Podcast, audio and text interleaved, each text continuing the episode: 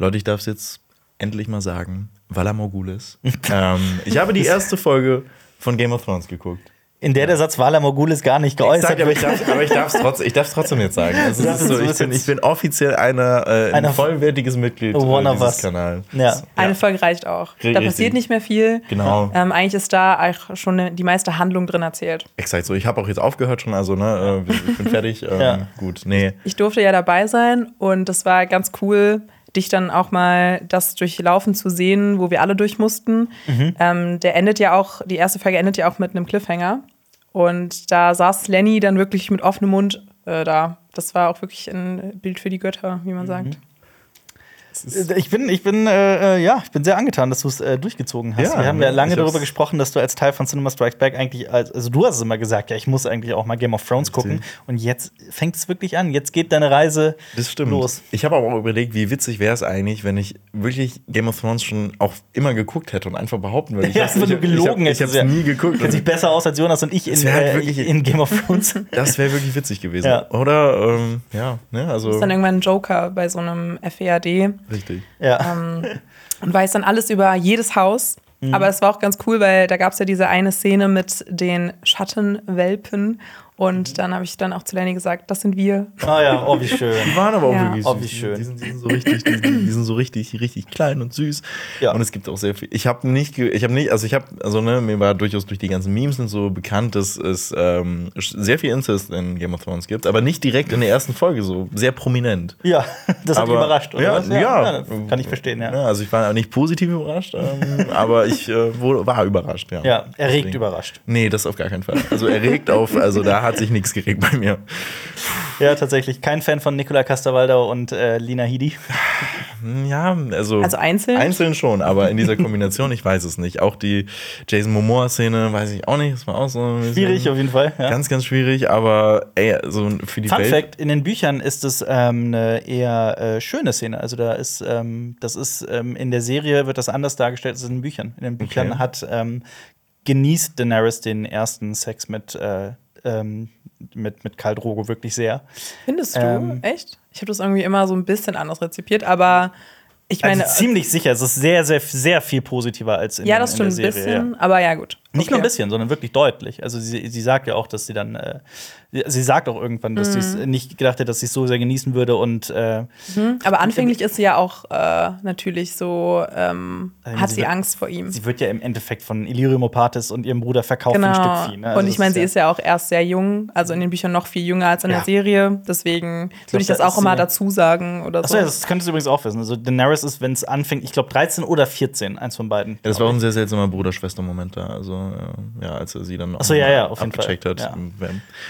Oh ja, dann lernt sie jetzt auch das Haus Targaryen äh, Ah, äh, kennen. also ich, und also ich muss ja. auch wirklich sagen, ich habe von vielen gehört, dass man so ein paar Folgen braucht, aber ich bin nach der ersten Folge schon ziemlich gehuckt. Also ich habe äh, echt Bock. Ich finde das Worldbuilding Geil. ist mega Ja. geil. Äh, das Intro hat mich auch jetzt. Ich habe vorher das Intro habe ich immer mal so mal ein bisschen geguckt, aber jetzt es, es, es holt einen komplett ab. Die Musik Ja, ist natürlich. toll. Ich liebe es. Ja. ja, äh, Also ich bin zu Recht ist es eine äh, der besten Serien. aller- Also, also denke ich mal. Also ich habe, ich, also, ne, also ich, ich bewerte das alles jetzt nach der ersten Folge. Ja. Ähm, Ja, lass Wir dich einfach noch drauf mal ein. nach einer Staffel, nach na- ein, nach- zwei. Ja, okay. Ja, Ja. wir können ja immer so ein kleines Update machen, wie weit ist Lenny mit äh, Game of Thrones. Ich kann ja auch an dieser Stelle sagen, ich lese ja die Bücher zum zweiten Mal. Ich habe sie das erste Mal auf Englisch gelesen, jetzt auf Deutsch. Und ich bin jetzt im achten von zehn. Also Krass. ich habe nicht gar nicht mehr so viel äh, vor mir. Und ich habe mich auch, überlege auch schon, was ich äh, dann, äh, dann nachlese, weil das war jetzt auch schon wieder ein größeres Projekt, Hm, das kann ich das mir nochmal zu lesen. Hast du ja. dich durch die äh, mittleren Teile durchgequält? Das ist bei mir Also, zumindest immer so. die mit, meinst du mit mittleren ganz gezielt das vierte Buch, Ja. Feast for Crows? Piece of Crows. Storm of Swords äh, ist einer meiner Lieblings- oder der Das das Beste Lieblingsteil. mit Abstand. genau, Mit ja. Abstand, ja. Er ist fantastisch. Ähm, ja, es ist, äh, ich, bin, ähm, ich bin ja jetzt quasi in der zweiten Hälfte von äh, Feast for Crows. Ähm, also du musst wissen, die deutschen Bücher sind, äh, es gibt doppelt so viele wie englische. Die englischen Okay. Bücher wurden zweigeteilt im Deutschen. Deswegen gibt es im Englischen fünf Bücher, bisher im Deutschen zehn.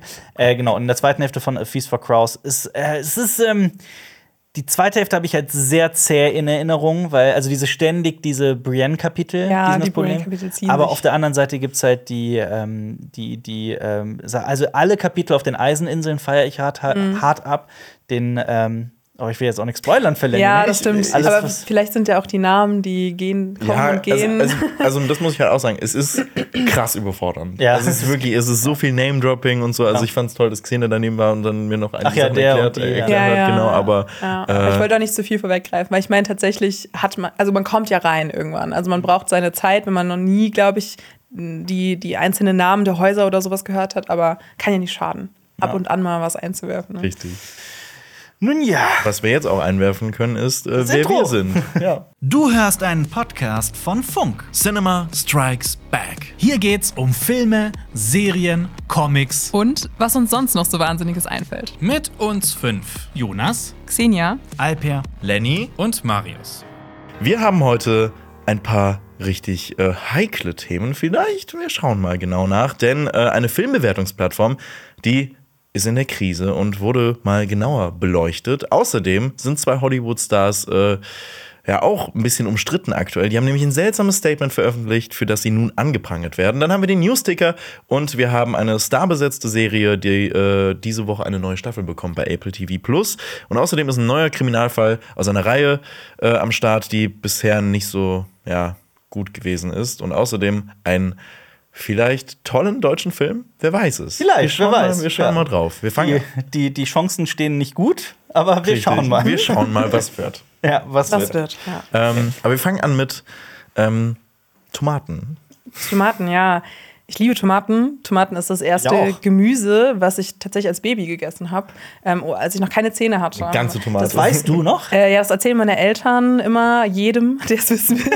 Sie waren so, unsere Tochter war Riesenfan von Tomaten, schon relativ früh. Ich glaube, das ist so ein Ding auch äh, meine Familie, weil ne, halb Rumänin und sowas und dann gibt es immer so leckere Tomaten da und das ist dann irgendwie so Ah, voll ja. die Identität unserer Familie. Ja. Aber Das naja. ist eh so ein, so ein, also das war bei mir die größte Figurenentwicklung. Ich bin vom absoluten Tomatenhasser zum äh, Tomatenjünger geworden. Das ist deine, das ist deine große Character Arc. Tomaten- Das ist meine Jesus. große Character Arc in meinem Leben, dass ich als Kind Tomaten gehasst habe und jetzt Tomaten liebe. Aber die. Cherry-Tomaten sind Gott, oder? Ja, ja, stimme Ja. ich zu. Ja. Ja. Sehr Junger gut. Gott. Äh, Aber es geht nicht da. um das Gemüse, also zumindest im Logo. Es geht um die Bewertungsplattform Rotten Tomatoes. Da gab es jetzt einen Artikel des Magazins Vulture. nicht zu verwechseln mit Rotten.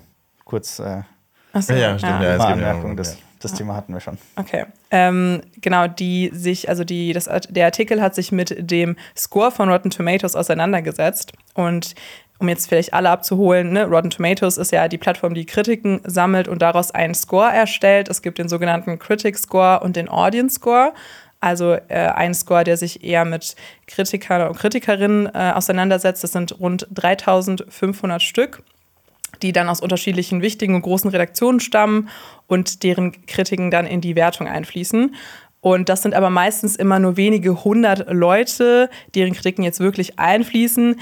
Denn ähm, es ist so, dass man mindestens im, innerhalb des letzten Jahres eine Kritik bei Rotten Tomatoes veröffentlicht haben muss, um da sozusagen veröffentlichen zu dürfen. Quasi als Reviewer auf der Seite irgendwie Gezählt zu werden. Gezählt zu werden, genau. Und es gibt auch sogenannte Top Critics, zum Beispiel von riesigen Magazinen wie Variety, die dann besonders gehandelt und bewertet werden. Kriegen sie, die haben so einen schönen goldenen Rahmen oder sowas drumherum, ne?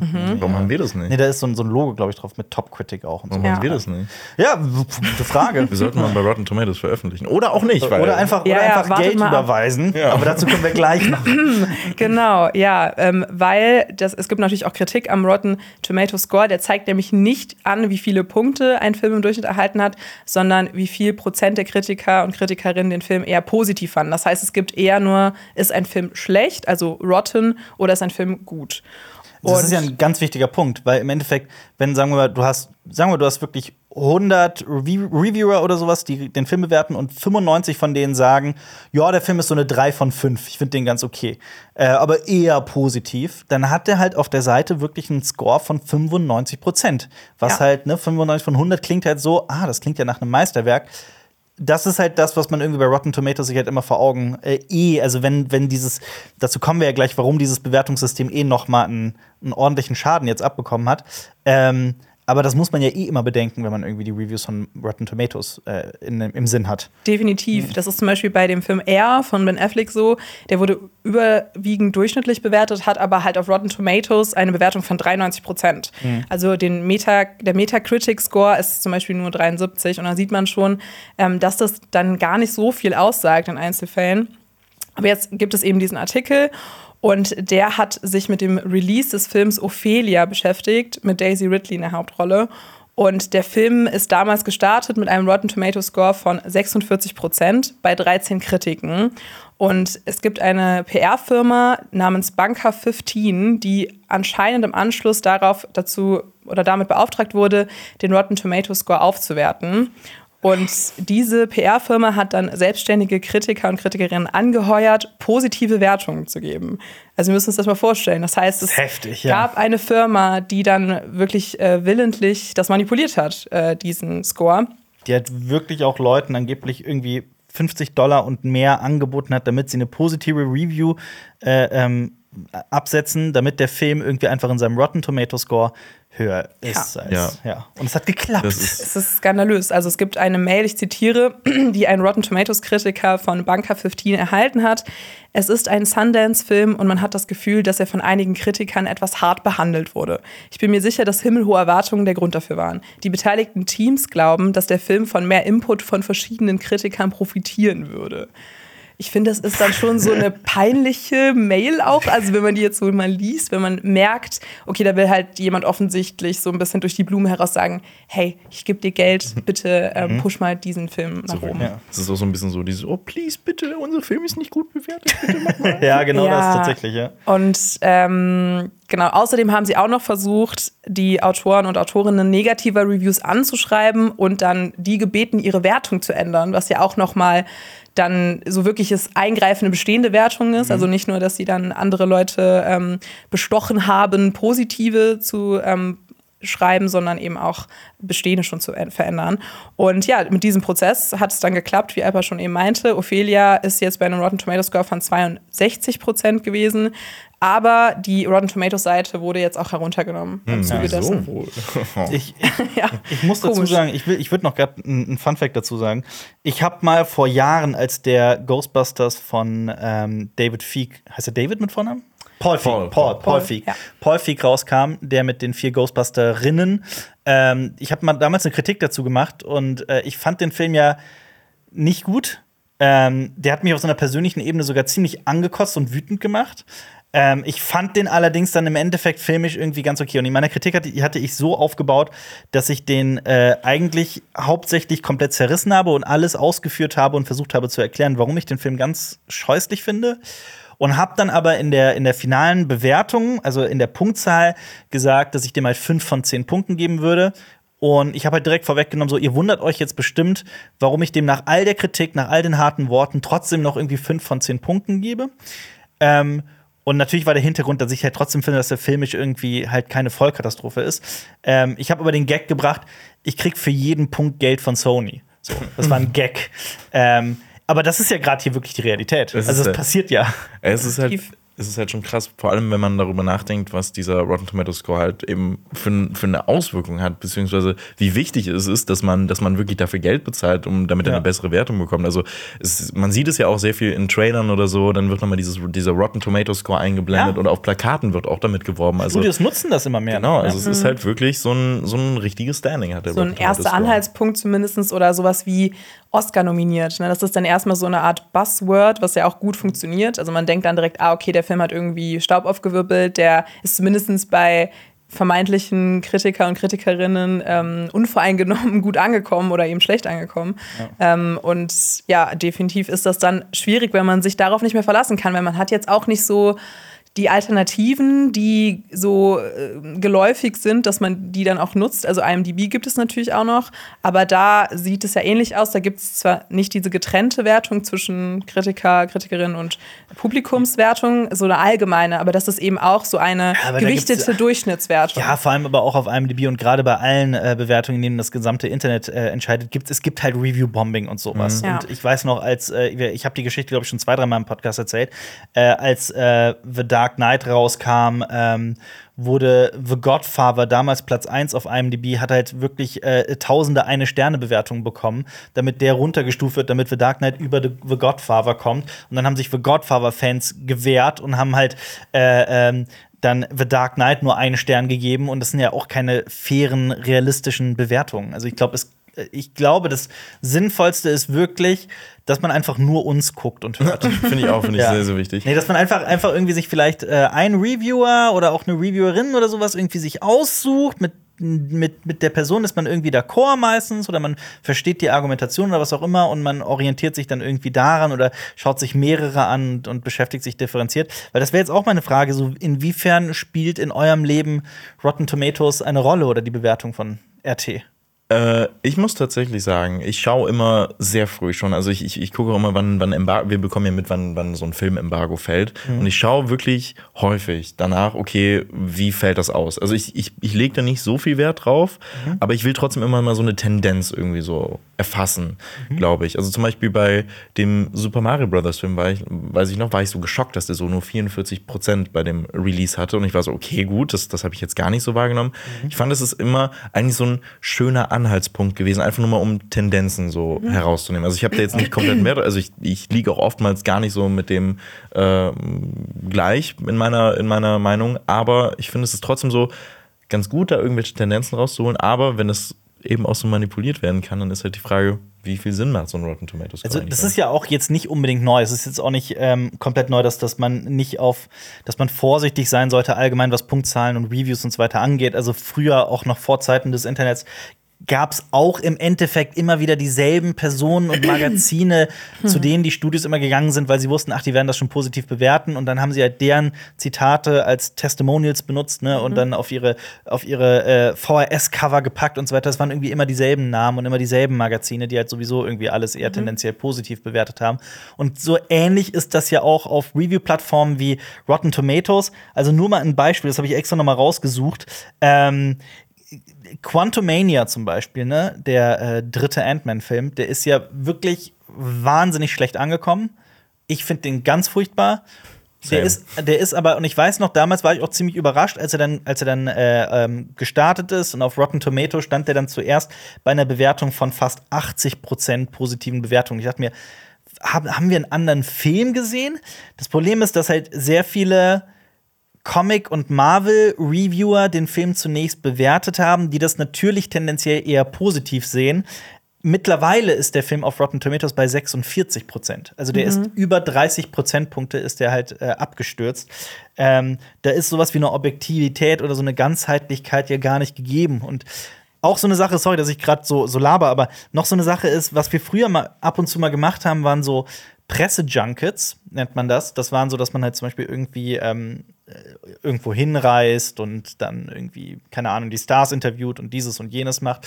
Und äh, irgendwann habe ich halt auch festgestellt, gerade bei, ich habe das ja zum Beispiel auch bei dem, bei dem Ghostbusters-Film von eben, habe ich das ja zum Beispiel auch gemacht. Ich äh, durfte nach Boston, was natürlich mega cool war. Äh, aber gleichzeitig kommt man halt in so eine, in so einen schwierigen kleinen Gewissenskonflikt, weil man sich halt auch denkt, also man merkt halt schon, hm, krass, kriege ich, also wird der Film dadurch gerade tendenziell bei mir irgendwie besser. Also es fällt dann schwieriger, rational differenziert über einen Film zu sprechen und nachzudenken, wenn man irgendwie, keine Ahnung, die Menschen, die äh, den Film gemacht haben, auch interviewt hat. Und ähm, es ist irgendwie, es ist schwierig. Deswegen, also wir machen das ja auch kaum noch, diese, diese Presse-Junkets, bis eigentlich gar nicht mehr. Finde ich Ähm, total nachvollziehbar. ja. Man ist ja dann auch nicht davon total unbeeindruckt, wenn man jemanden kennenlernt, der dann darüber erzählt, wie er involviert war in den Produktionsprozess und so. Da hat man ja Empathie auch einfach Ja. vor, ne, also mit diesen Menschen. Vor allem in Mailand oder, oder äh, Madrid oder wo auch immer dann dieses, Ja. dieses Presseding halt stattfindet. Ne? Äh, Voll. Und ich wollte aber auch noch einen Punkt machen, generell über dieses Bewertungssystem, weil ich finde auch, man könnte darüber diskutieren, ob überhaupt so ein Film reduzierbar ist auf eine Punktzahl. Ja, da reden wir Frage, auch ja. total oft drüber. Und äh, deswegen finde ich das generell ähm, fragwürdig, ob dann komplexe Kritiken überhaupt finden ja auf diesen Portalen dann eher nicht statt, also zumindest wenn man sich nur den Score anguckt. Und ähm, da glaube ich dann auch, dass so, eine, so ein Mix eben auch so ähm, Filmkritiken und dann auch vielleicht von so diverseren Stimmen, weil ich habe auch mal, ähm, es gibt so einen Statistikblog, äh, 5038, der hat mal gesagt, dass, oder herausgefunden, dass IMDb sogar fünfmal mehr männliche Nutzer zum Beispiel hat, ähm, als jetzt Frauen zum Beispiel oder weibliche ähm, NutzerInnen. Und ich glaube, das ist dann auch zum Beispiel so ein Punkt, äh, die Frage, wer da bewertet und wer dann eine größere Stimmung hat, äh, Stimme hat und wer da auch dann ähm, vielleicht das so verändert und aus welcher Perspektive das betrachtet wird. Das muss man halt immer sich vor Augen führen. Ne? Also, das ist halt allgemein. Also, ich meine noch mehr, ich meinte was ganz anderes, als du gesagt hast, inwiefern Punkte eine, eine Rolle spielen. Ähm, also, im- also, im Endeffekt, also, im- auf, ich meine, auf den zweiten, es ist ja auch, jedem ist es ja erlaubt, auf IMDb eine Bewertung abzulassen. Absolut jeder Person, da hindert ja wirklich niemanden äh, äh, dran. Ähm, die Sache ist aber, dass man halt etwas so Komplexes und so teilweise auch Subjektives wie, wie, wie Kunst, wie ein Film, halt auf Punkte runterzubrechen, wie beim Sport, das ist halt schwierig. Das ist halt schwierig. Und das sage ich halt auch schon, schon immer. Es ist, ähm, achtet nicht so sehr auf, auf Punkte und Prozentzahlen und ähm, das ist, das, das, das spiegelt den Film in sehr, sehr vielen Fällen einfach nicht wider. Und es fühlt sich so oft falsch an. Also, ne, Genau. euch geht es ja bestimmt dann auch Ja, oft so oder ist es euch schon oft gegangen? Ich fühle mich dann manchmal so komisch, als würde ich dem Film dann am Ende noch mal so einen Stempel aufdrücken, in eine Schublade stecken oder sowas, so unterordnen und Ja. äh, irgendwie über andere Filme stellen. Also, das ist so, ähm, ja, sehr einschränkend. Es ist halt schwer, so ein, so ein, so ein differenziertes Gefühl in etwas so Klares wie, wie eine Punktzahl irgendwie hineinzupressen. Das ist schwierig. Und es kann auch halt so viel tagesformabhängig sein. So ein Film Ja, kann ja an auch. einem Tag eine 8 sein, an dem anderen nächsten Tag eine 7. Und was generell auch noch so ein Ding ist, du hast ja von Review-Bombing eben auch gesprochen, dass es auch sehr viele Filme mit Film, äh, mit Fanbases gibt, zum Beispiel äh, die Snyder, die Zack Snyder-Filme, wenn dann die Snyder Army dann da drauf drückt, dann gibt es zum Beispiel auch bei Letterboxd oder so, äh, gibt es dann auch eine höhere Wertung, weil äh, die einfach Fan äh, eines äh, von Filmschaffenden sind oder von Filmen generell. Zum Beispiel ein Beispiel, wo wir auch später nochmal zu dieser Person kommen, die Dokumentation über Taylor Swift hat bei Letterboxd auch unglaublich viele hohe Punkte, weil der dann auch nur von Leuten geguckt worden ist, beziehungsweise gelockt worden ist, die Taylor Swift-Fans sind und dann fällt das natürlich dementsprechend hoch aus Ja. und wird gar nicht mehr an die Objektivität dieser Doku gedacht. Ey, Mobbing, der Film, war äh, äh, eine Woche lang oder zwei Wochen lang irgendwie, als er auf, auf äh, Letterboxd, ähm, äh, ne, also auf dieser Filmdatenbank, die auf die Letterboxd zugreift, dann hochgeladen wurde, äh, war das der, ich glaube, der bestbewertetste Film überhaupt. Ja, kann ich aber verstehen. Noch also das ist halt objektiv auch korrekt. Ja, natürlich. Aber noch vor Everything Everywhere All at Once, der war, glaube ich, damals auf Platz 1 und hat den dann vom Thron gestoßen und war dann auf Platz 1. Ähm, und das wurde halt runtergenommen von Letterboxd mit dem, äh, und wir haben halt dann auch nachgefragt, so, warum habt ihr das eigentlich runtergenommen? Und die haben halt gesagt, so, ja, äh, wir erlauben kein Review-Bombing auf unserer Webseite. Und wir so, äh, oder, oder das, äh, ich glaube, die haben das so formuliert, dass sie halt äh, dazu aufrufen, äh, wenn, wenn, wenn die Macher des Films aufrufen, den Film positiv zu bewerten, dann nehmen sie den direkt runter. Also, das haben Okay. wir nicht getan. Wir haben zu keinem Zeitpunkt irgendwen dazu aufgefordert, den Film auf Letterbox positiv zu bewerten. Wir wussten nicht mal, dass unser Film, also Jonas Film, auf Letterbox ist. Das waren halt einfach Menschen, die den Film wirklich gut finden. Und das ist ja, Das ist weil das, ist, schön. das ist doch schön. ähm, ja, hat aber, also da hat keine Argumentation in irgendeiner Form geholfen. Der Film wird dann runtergenommen. Und Ja. äh, ja. Ja, also finde ich auch äh, nicht gut, dass der runtergenommen wurde. das ist eine absolute Frechheit auf jeden Fall. genau, ich Ich finde, finde wir sollten mal klagen Ja. gegenüber Letterboxd. find, find ich auch. Aber tatsächlich ist ja eine irgendeine Art ähm, Werkzeug, das vielleicht dann zu kontrollieren von Seiten von Letterboxd, IMDb und Rotten Tomatoes und Co. finde ich generell zu befürworten, zumindest äh, dem dann entgegenzuwirken. Also ich finde, das wäre ja natürlich eine Methode, da zum Beispiel dann irgendein System oder sowas, es gibt es ja bestimmt auch schon, ich glaube, IMDb nutzt ja auch einen Algorithmus, aber das ist dann auch immer die Frage, das wird dann immer so intransparent auch kommuniziert, weil du nicht richtig weißt, wie funktioniert der jetzt genau, welche zum Beispiel ähm, bei IMDb jetzt, welche Kritiken werden mehr bewertet, also werden mehr gewichtet, nicht mehr bewertet, mehr gewichtet. Ähm, und das finde ich dann auch immer schwierig, weil dann kannst du auch als Nutzer und Nutzerin nicht wirklich äh, das so gewissenhaft, glaube ich, benutzen, wenn du nicht weißt, okay, äh, wie setzt der sich jetzt überhaupt zusammen. Ne? Ich glaube, bei Rotten Tomatoes ist das sogar dann durch die Unterscheidung noch ein bisschen klarer. Ja, also ich habe äh, vor kurzem eine Serie geguckt, die ähm, auch nur 82% auf äh, Rotten Tomatoes hat. Und ich hätte der 18% obendrauf gegeben. Ich glaube, sie hätte das verdient, nämlich äh, eine Amazon Prime-Serie namens The Lost Flowers of Alice Hart oder im Deutschen Die verlorenen Blumen der Alice Hart, was irgendwie sehr poetisch klingt, finde ich. Das ist eine Serie aus Australien, die auf, wie gesagt, auf Amazon Prime äh, zu finden ist. Es gibt sieben Folgen, a 50 bis 60 Minuten, also man ist etwa sieben Stunden lang beschäftigt.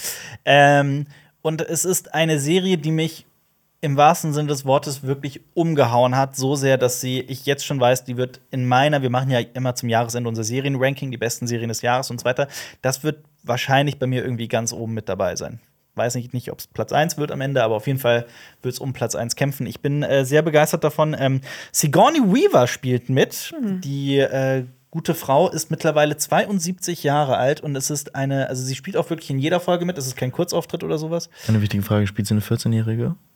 Bitte? Spielt sie eine 14-Jährige? Weiß ich so, wie in was Avatar. Ja, ja. Das ist immer ganz sehr verwirrt. Aber das Lustige ist, es gibt, ähm, das ist, glaube ich, kein Spoiler, wenn ich es verrate, es wird Flashbacks geben, in denen wir äh, Sigourney Weaver auch jünger sehen. Also man sieht sie in mehreren Altersstufen. Und dieses De-Aging sieht überragend aus. Überragend. Also ich habe mich wirklich gefragt, wie kann das denn sein, dass diese australische Serie das so viel besser hinbekommt als Marvel und die ganzen großen Hollywood-Studios. Indiana, Indiana Jones. Jones. Oh, ja. Zum Verhext. Beispiel. Also ich war wirklich sehr, sehr begeistert von dem äh, De-Aging. Aber worum geht's?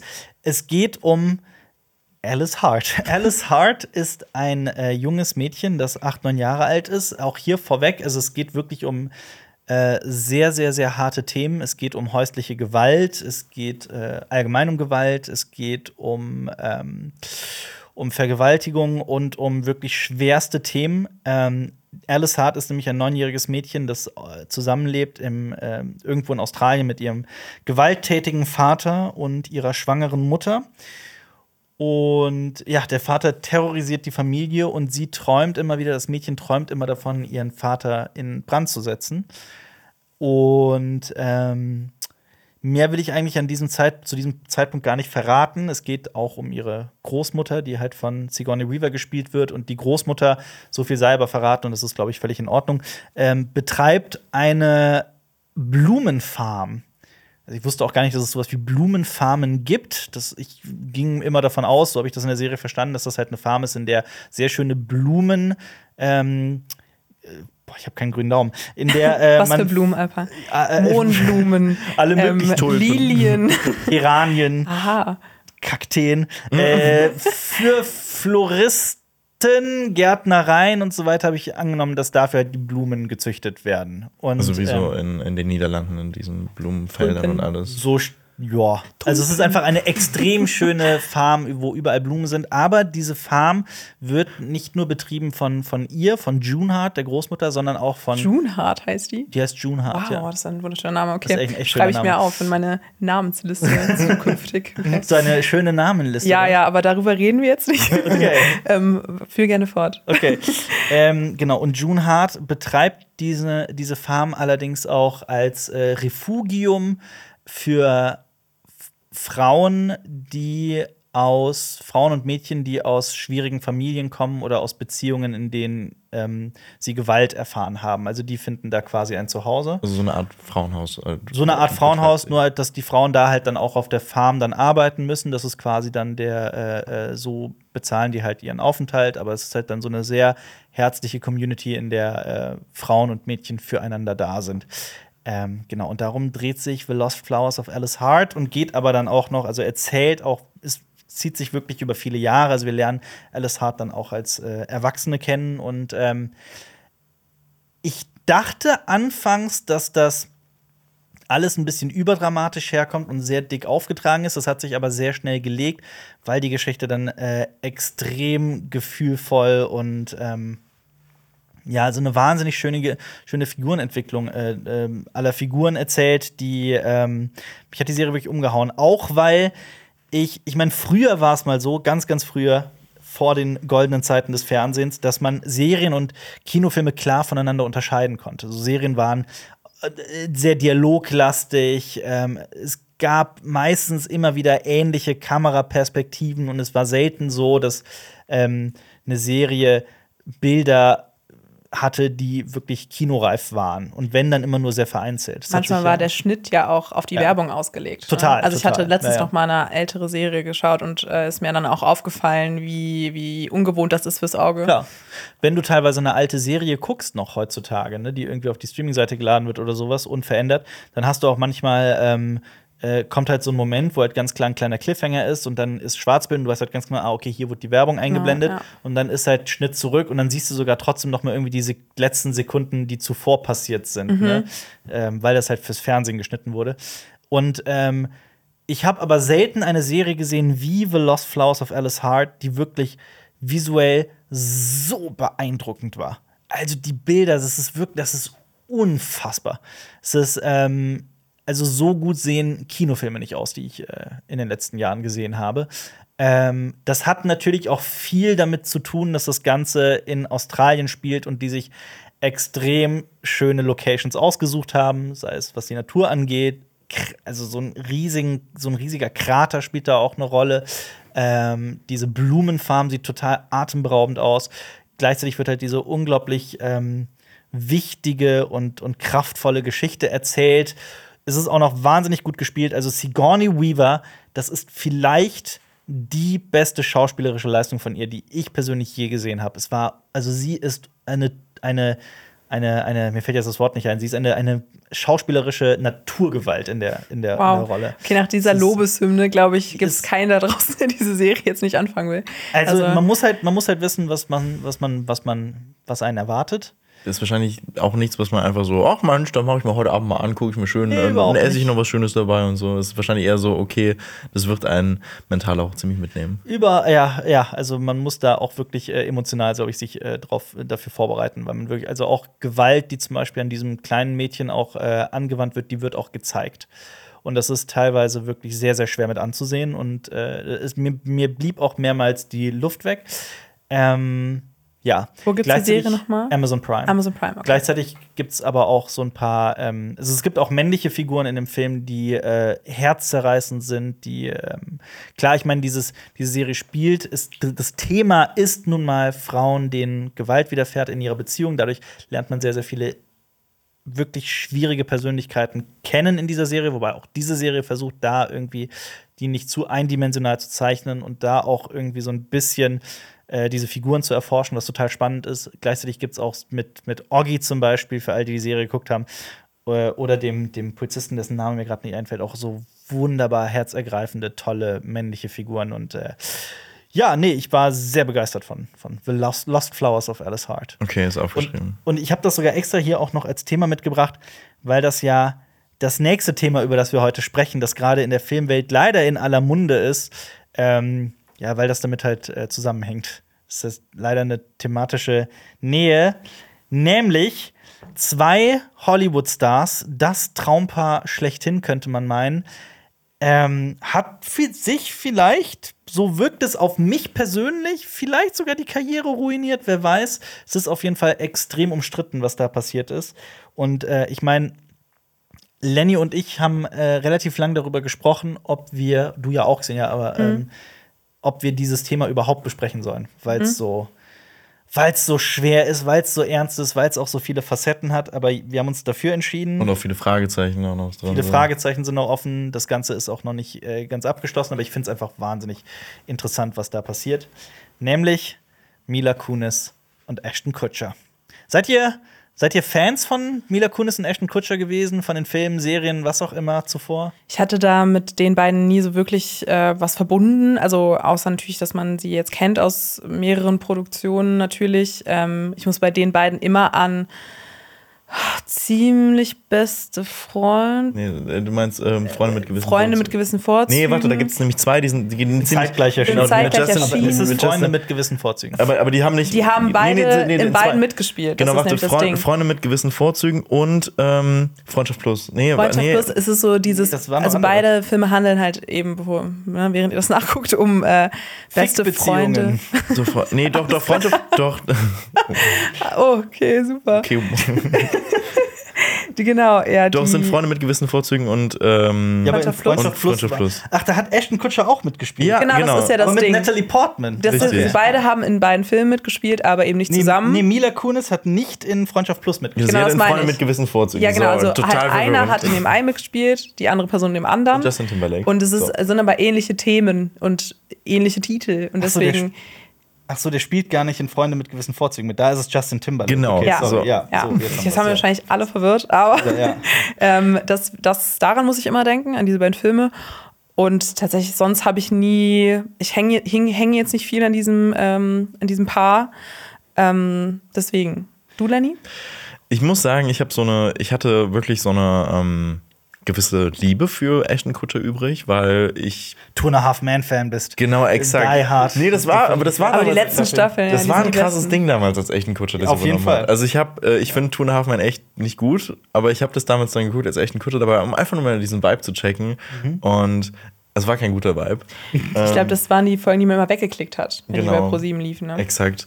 Aber ich fand Butterfly-Effekt echt cool. Also ich habe ich Ja, hab da auch es- eine gewisse Hassliebe für, weil der Film ist auch eigentlich, hat er sehr viele Schwächen, aber trotzdem habe ich da wirklich Ja. sehr viel Liebe auch übrig für. Ich auch, ist auch ein Und- Guilty Pleasure von mir, ja. Genau, Mila Kunis finde ich auch toll als Schauspielerin, in, auch in Komödien zum Und Beispiel. Mac in Family Guy, ne? Genau, das wollte ich gerade nämlich auch gesagt haben. Also, ich fand sie zum Beispiel auch richtig gut mit äh, Nie wieder Sex mit der Ex, in der, nämlich der, der, der tolle deutsche Film mit Jason Siegel, der heißt im, äh, im Englischen Forgetting Sarah Marshall. Ah ja. Ähm, ein deutlich weniger sexlastiger Titel. Mhm. Äh, aber da war sie auch toll drin.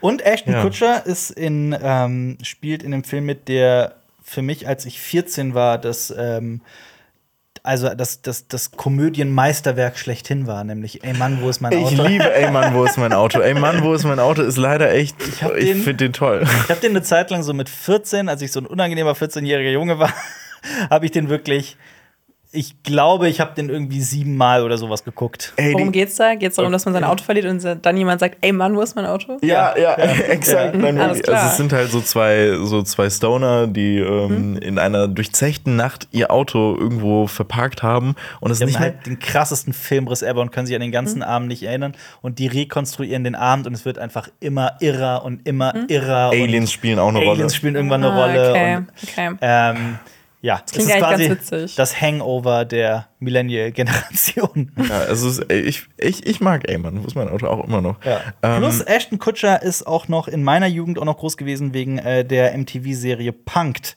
in der äh, das war quasi bevor YouTube groß war, ähm, bevor man über, überhaupt mit YouTube Geld verdienen konnte, war das eine Serie, in der Stars geprankt wurden. Hm. Ähm, und da hat Cool. Ashton Kutscher immer moderiert und das war immer der, der Gag als Er hat der, moderiert.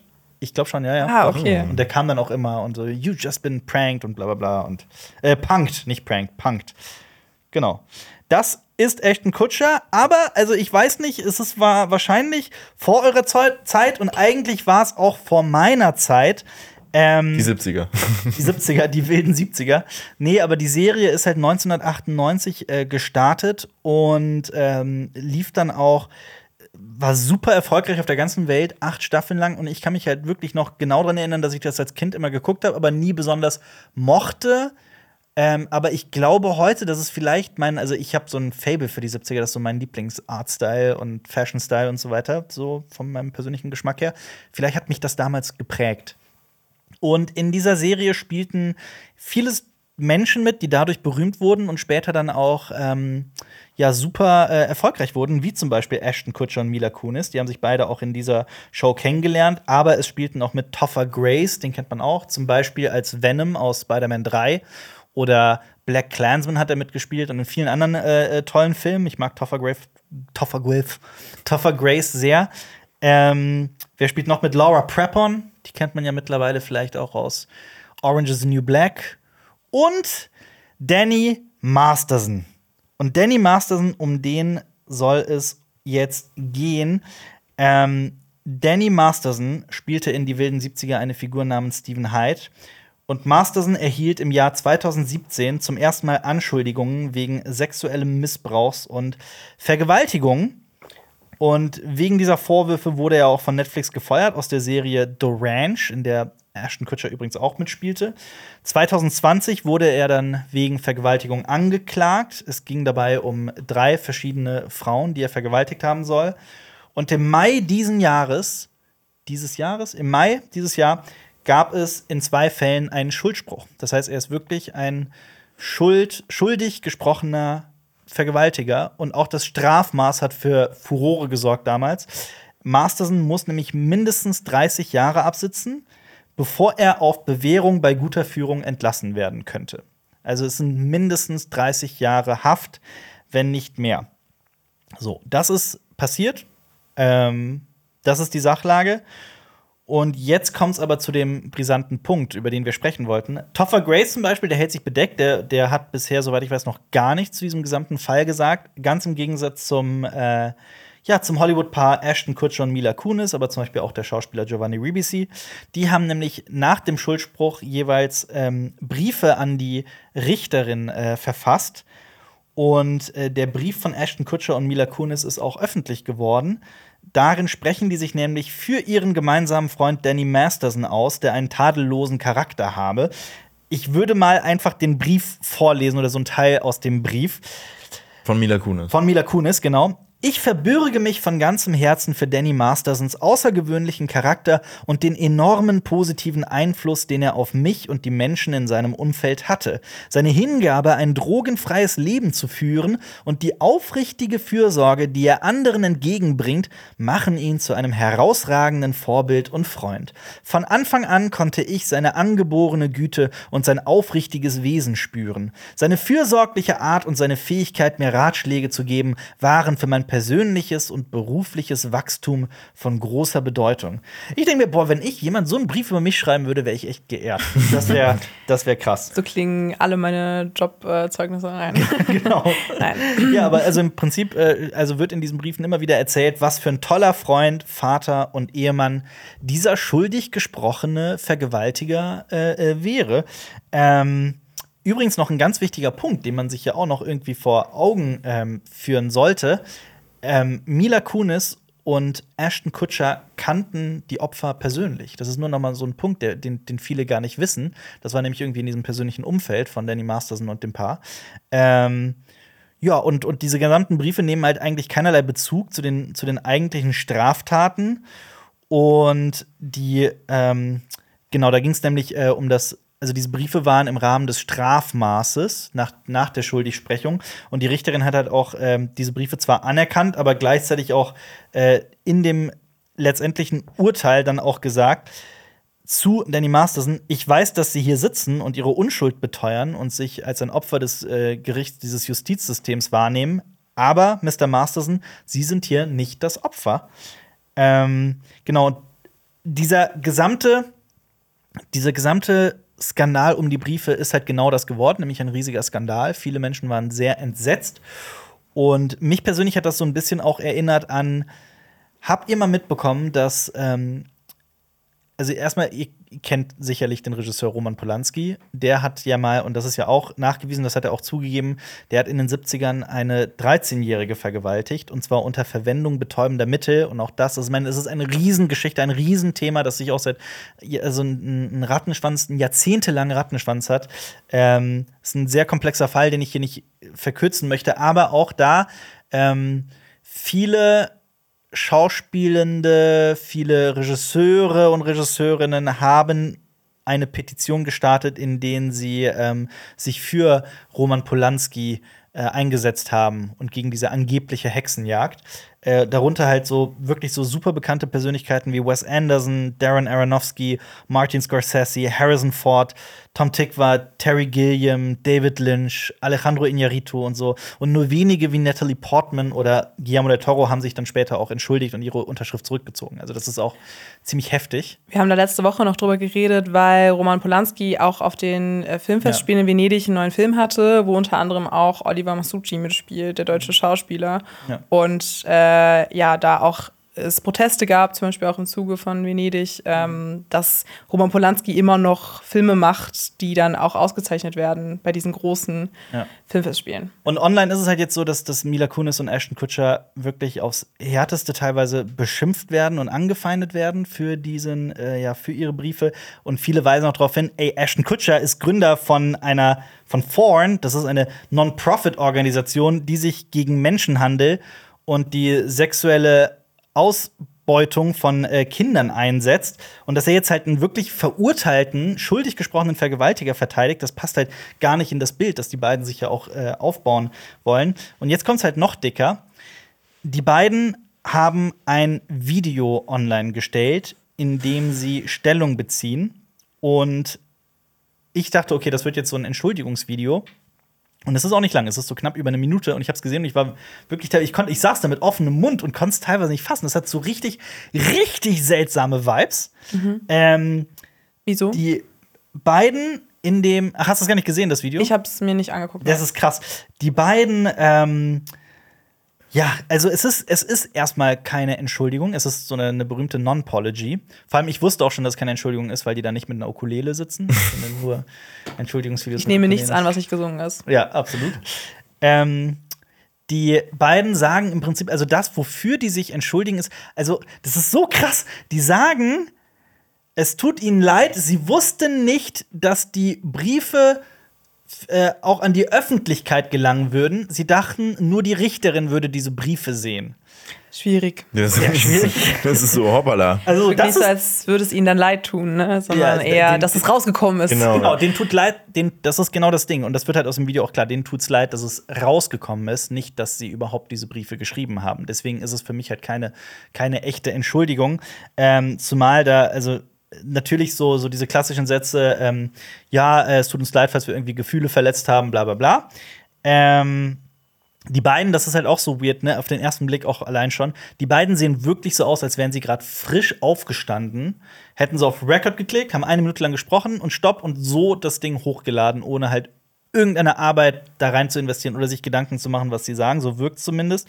Ähm, sie sagen auch, sie hätten die Briefe nur geschrieben, weil Mastersons Familie darum gebeten habe. Und jetzt kommt halt noch ein krasser Aspekt da rein. Ähm, Danny Masterson und seine Familie sind Teil von Scientology. Und auch die Opfer von Danny Masterson sind ebenfalls bei Scientology. Und ähm, also die Opfer behaupten jetzt zum Beispiel auch, dass die Sekte versucht hätte, also Scientology versucht hätte, die Vorfälle zu vertuschen und sie dafür auch bestraft habe, dass sie die Straftaten der Polizei gemeldet haben. Und ich meine, das deckt sich ja auch sehr so mit vielen Aussagen, die Aussteiger und Aussteigerinnen von Scientology ja auch immer wieder sagen. Und auch Leah Remini zum Beispiel, die äh, Hauptdarstellerin aus King of Queens, die ja auch bei Scientology war, die ja Ähnliches berichtet und ganz, ganz schwere Vorwürfe macht. Dass da sozusagen Schweigegeld bezahlt Ja. wurde. Genau. Und ähm, auch so jemand wie zum Beispiel Giovanni Ribisi, der ja auch Briefe an die Richterin äh, geschrieben hat, um Danny Masterson zu verteidigen, auch der ist ja Teil von Scientology. Ashton Kutcher und Mila Kunis sind, soweit man das weiß, nicht bei Scientology, aber so viele Menschen in ihrem Umfeld, viele ihrer Freunde, wie zum Beispiel Danny Masterson, sind halt bei Scientology und deswegen wird denen halt immer wieder so eine Nähe zu, zu der Scientology-Kirche oder Sekte, wie auch immer man es nennen möchte, ähm, wird denen halt zugesprochen. Und ähm, jetzt ist natürlich auch so eine Vermutung, ist diese, dieses, dieses Entschuldigungsvideo und die Briefe, ist da vielleicht in irgendeiner Form, war das vielleicht gar nicht freiwillig? Waren sie vielleicht selber, wurden sie erpresst, wurden sie gezwungen? Ähm, weil das ist halt natürlich, das ist jetzt natürlich reine Interpretation von mir, aber das wirkt auch, das hat so einen ganz unangenehmen Vibe, dieses Entschuldigungsvideo. Und es wirkt auch so, als wäre das unter sehr, sehr, sehr viel Druck entstanden. Da weiß ich natürlich, das sage ich gerade explizit, das weiß ich nicht. Das ist nur so ein ganz, ganz persönliches Gefühl von mir, das ich hatte, als ich das geguckt habe. Ähm, aber ich kann nur empfehlen, auch äh, Xenia, guck dir das Video unbedingt mal an. Also, es ist, eine, wie gesagt, knapp eine Minute lang. Ähm, und es ist heftig. Verstehe.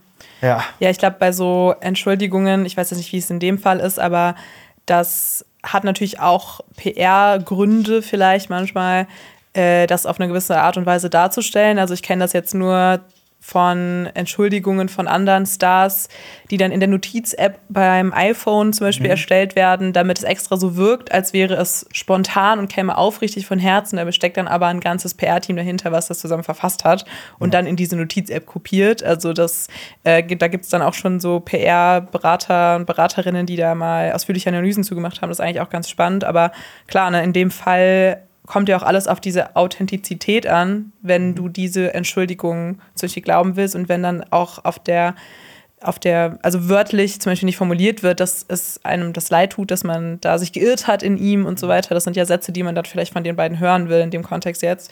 Wenn das dann alles nicht drin vorkommt, dann kann ich verstehen, dass man da noch frustriert ist als vorher. Also, dass man sich denkt, wozu habt ihr dieses Video jetzt gemacht? Um euch aus die, den Karren aus dem Dreck zu ziehen, habt ihr jetzt nicht geschafft. Ja. Ich glaube ich glaub auch, es wäre auch überhaupt kein, ähm, gar kein so großes Thema geworden, wenn die halt einfach eine also eine echte Entschuldigung, äh, so ein echtes Entschuldigungsvideo gemacht Ja. hätten. Ich glaube, das wäre dann alles gar nicht so, ne, also in Anführungsstrichen gar nicht so schlimm gewesen für die beiden. Ähm, aber ja, so hat sich das natürlich jetzt krass äh, aufgeschaukelt. Ja, wie du eben schon gesagt hast, es ist wirklich so einfach so, als ob es ihnen leid tut, dass sie erwischt wurden.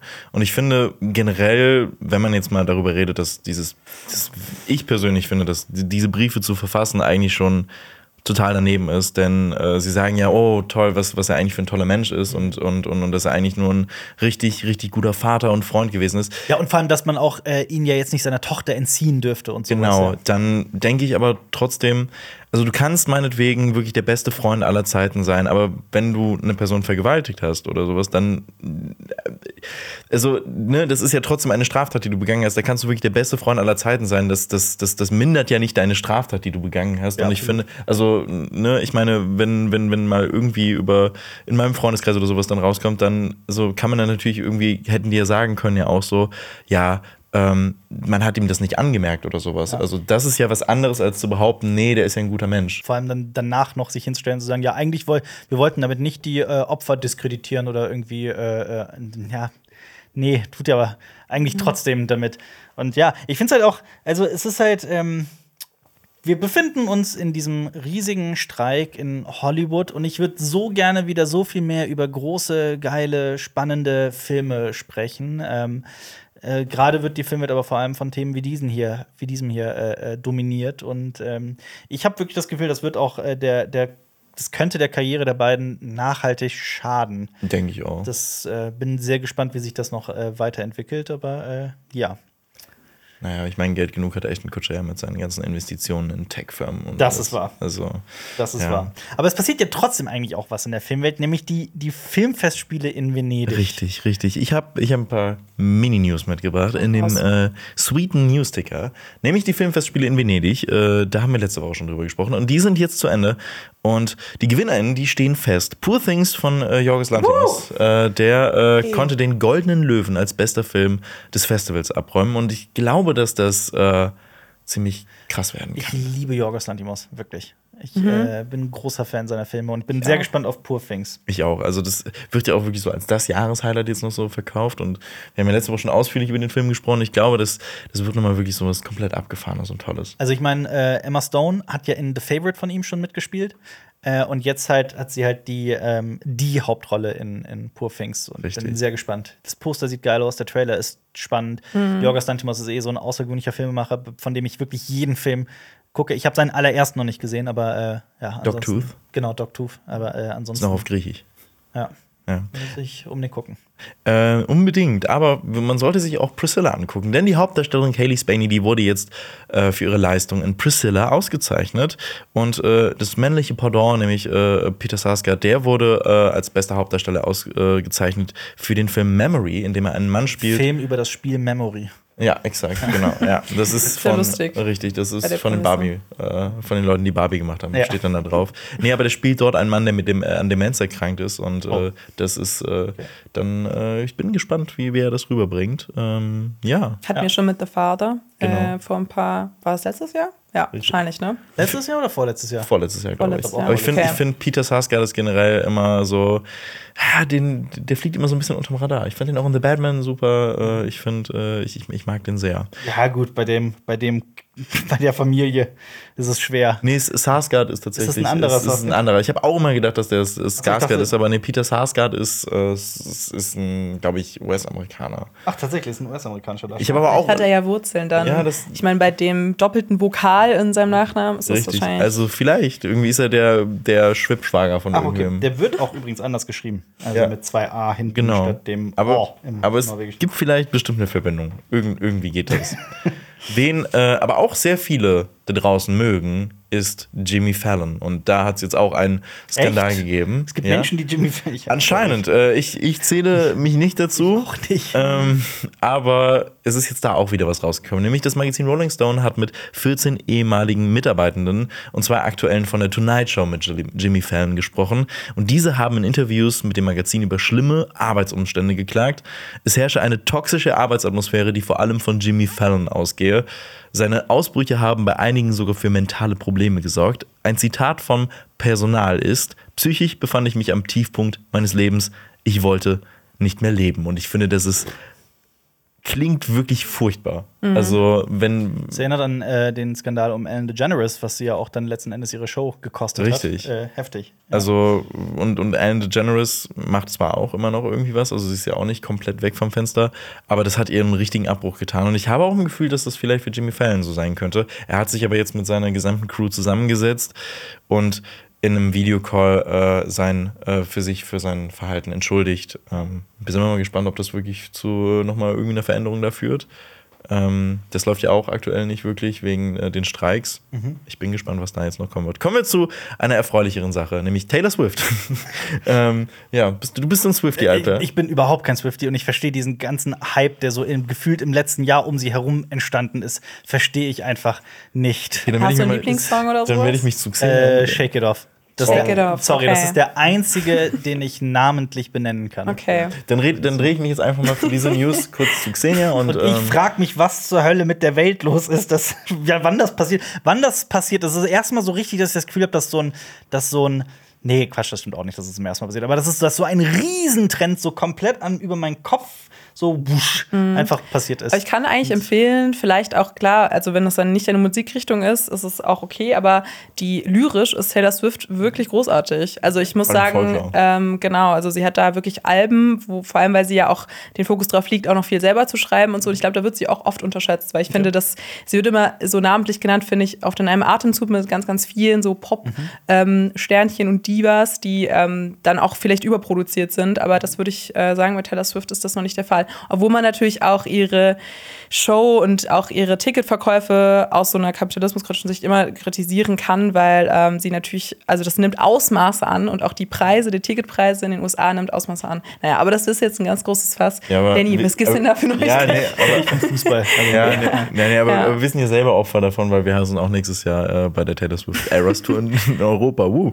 Ähm, auf jeden Fall kommt dieser Konzertfilm zu dieser Eras Tour, die sie aktuell hat, die alle Musikehren, die sie jemals hatte, also alle Alben so abdeckt. Und diese Do äh, dieser Tourfilm, der bricht aktuell komplette Rekorde. Der Film erscheint nämlich in den, im Oktober in den USA und bei der Kinokette AMC wurden nun Tickets im Wert von 26 Millionen US-Dollar vorbestellt und ist damit ein totaler Rekordhalter. Sorry, sie ist 34. Ja. Was denn für Eras? Ja, hä? halt so viele Alben bisher gemacht, dass es eben unterschiedliche.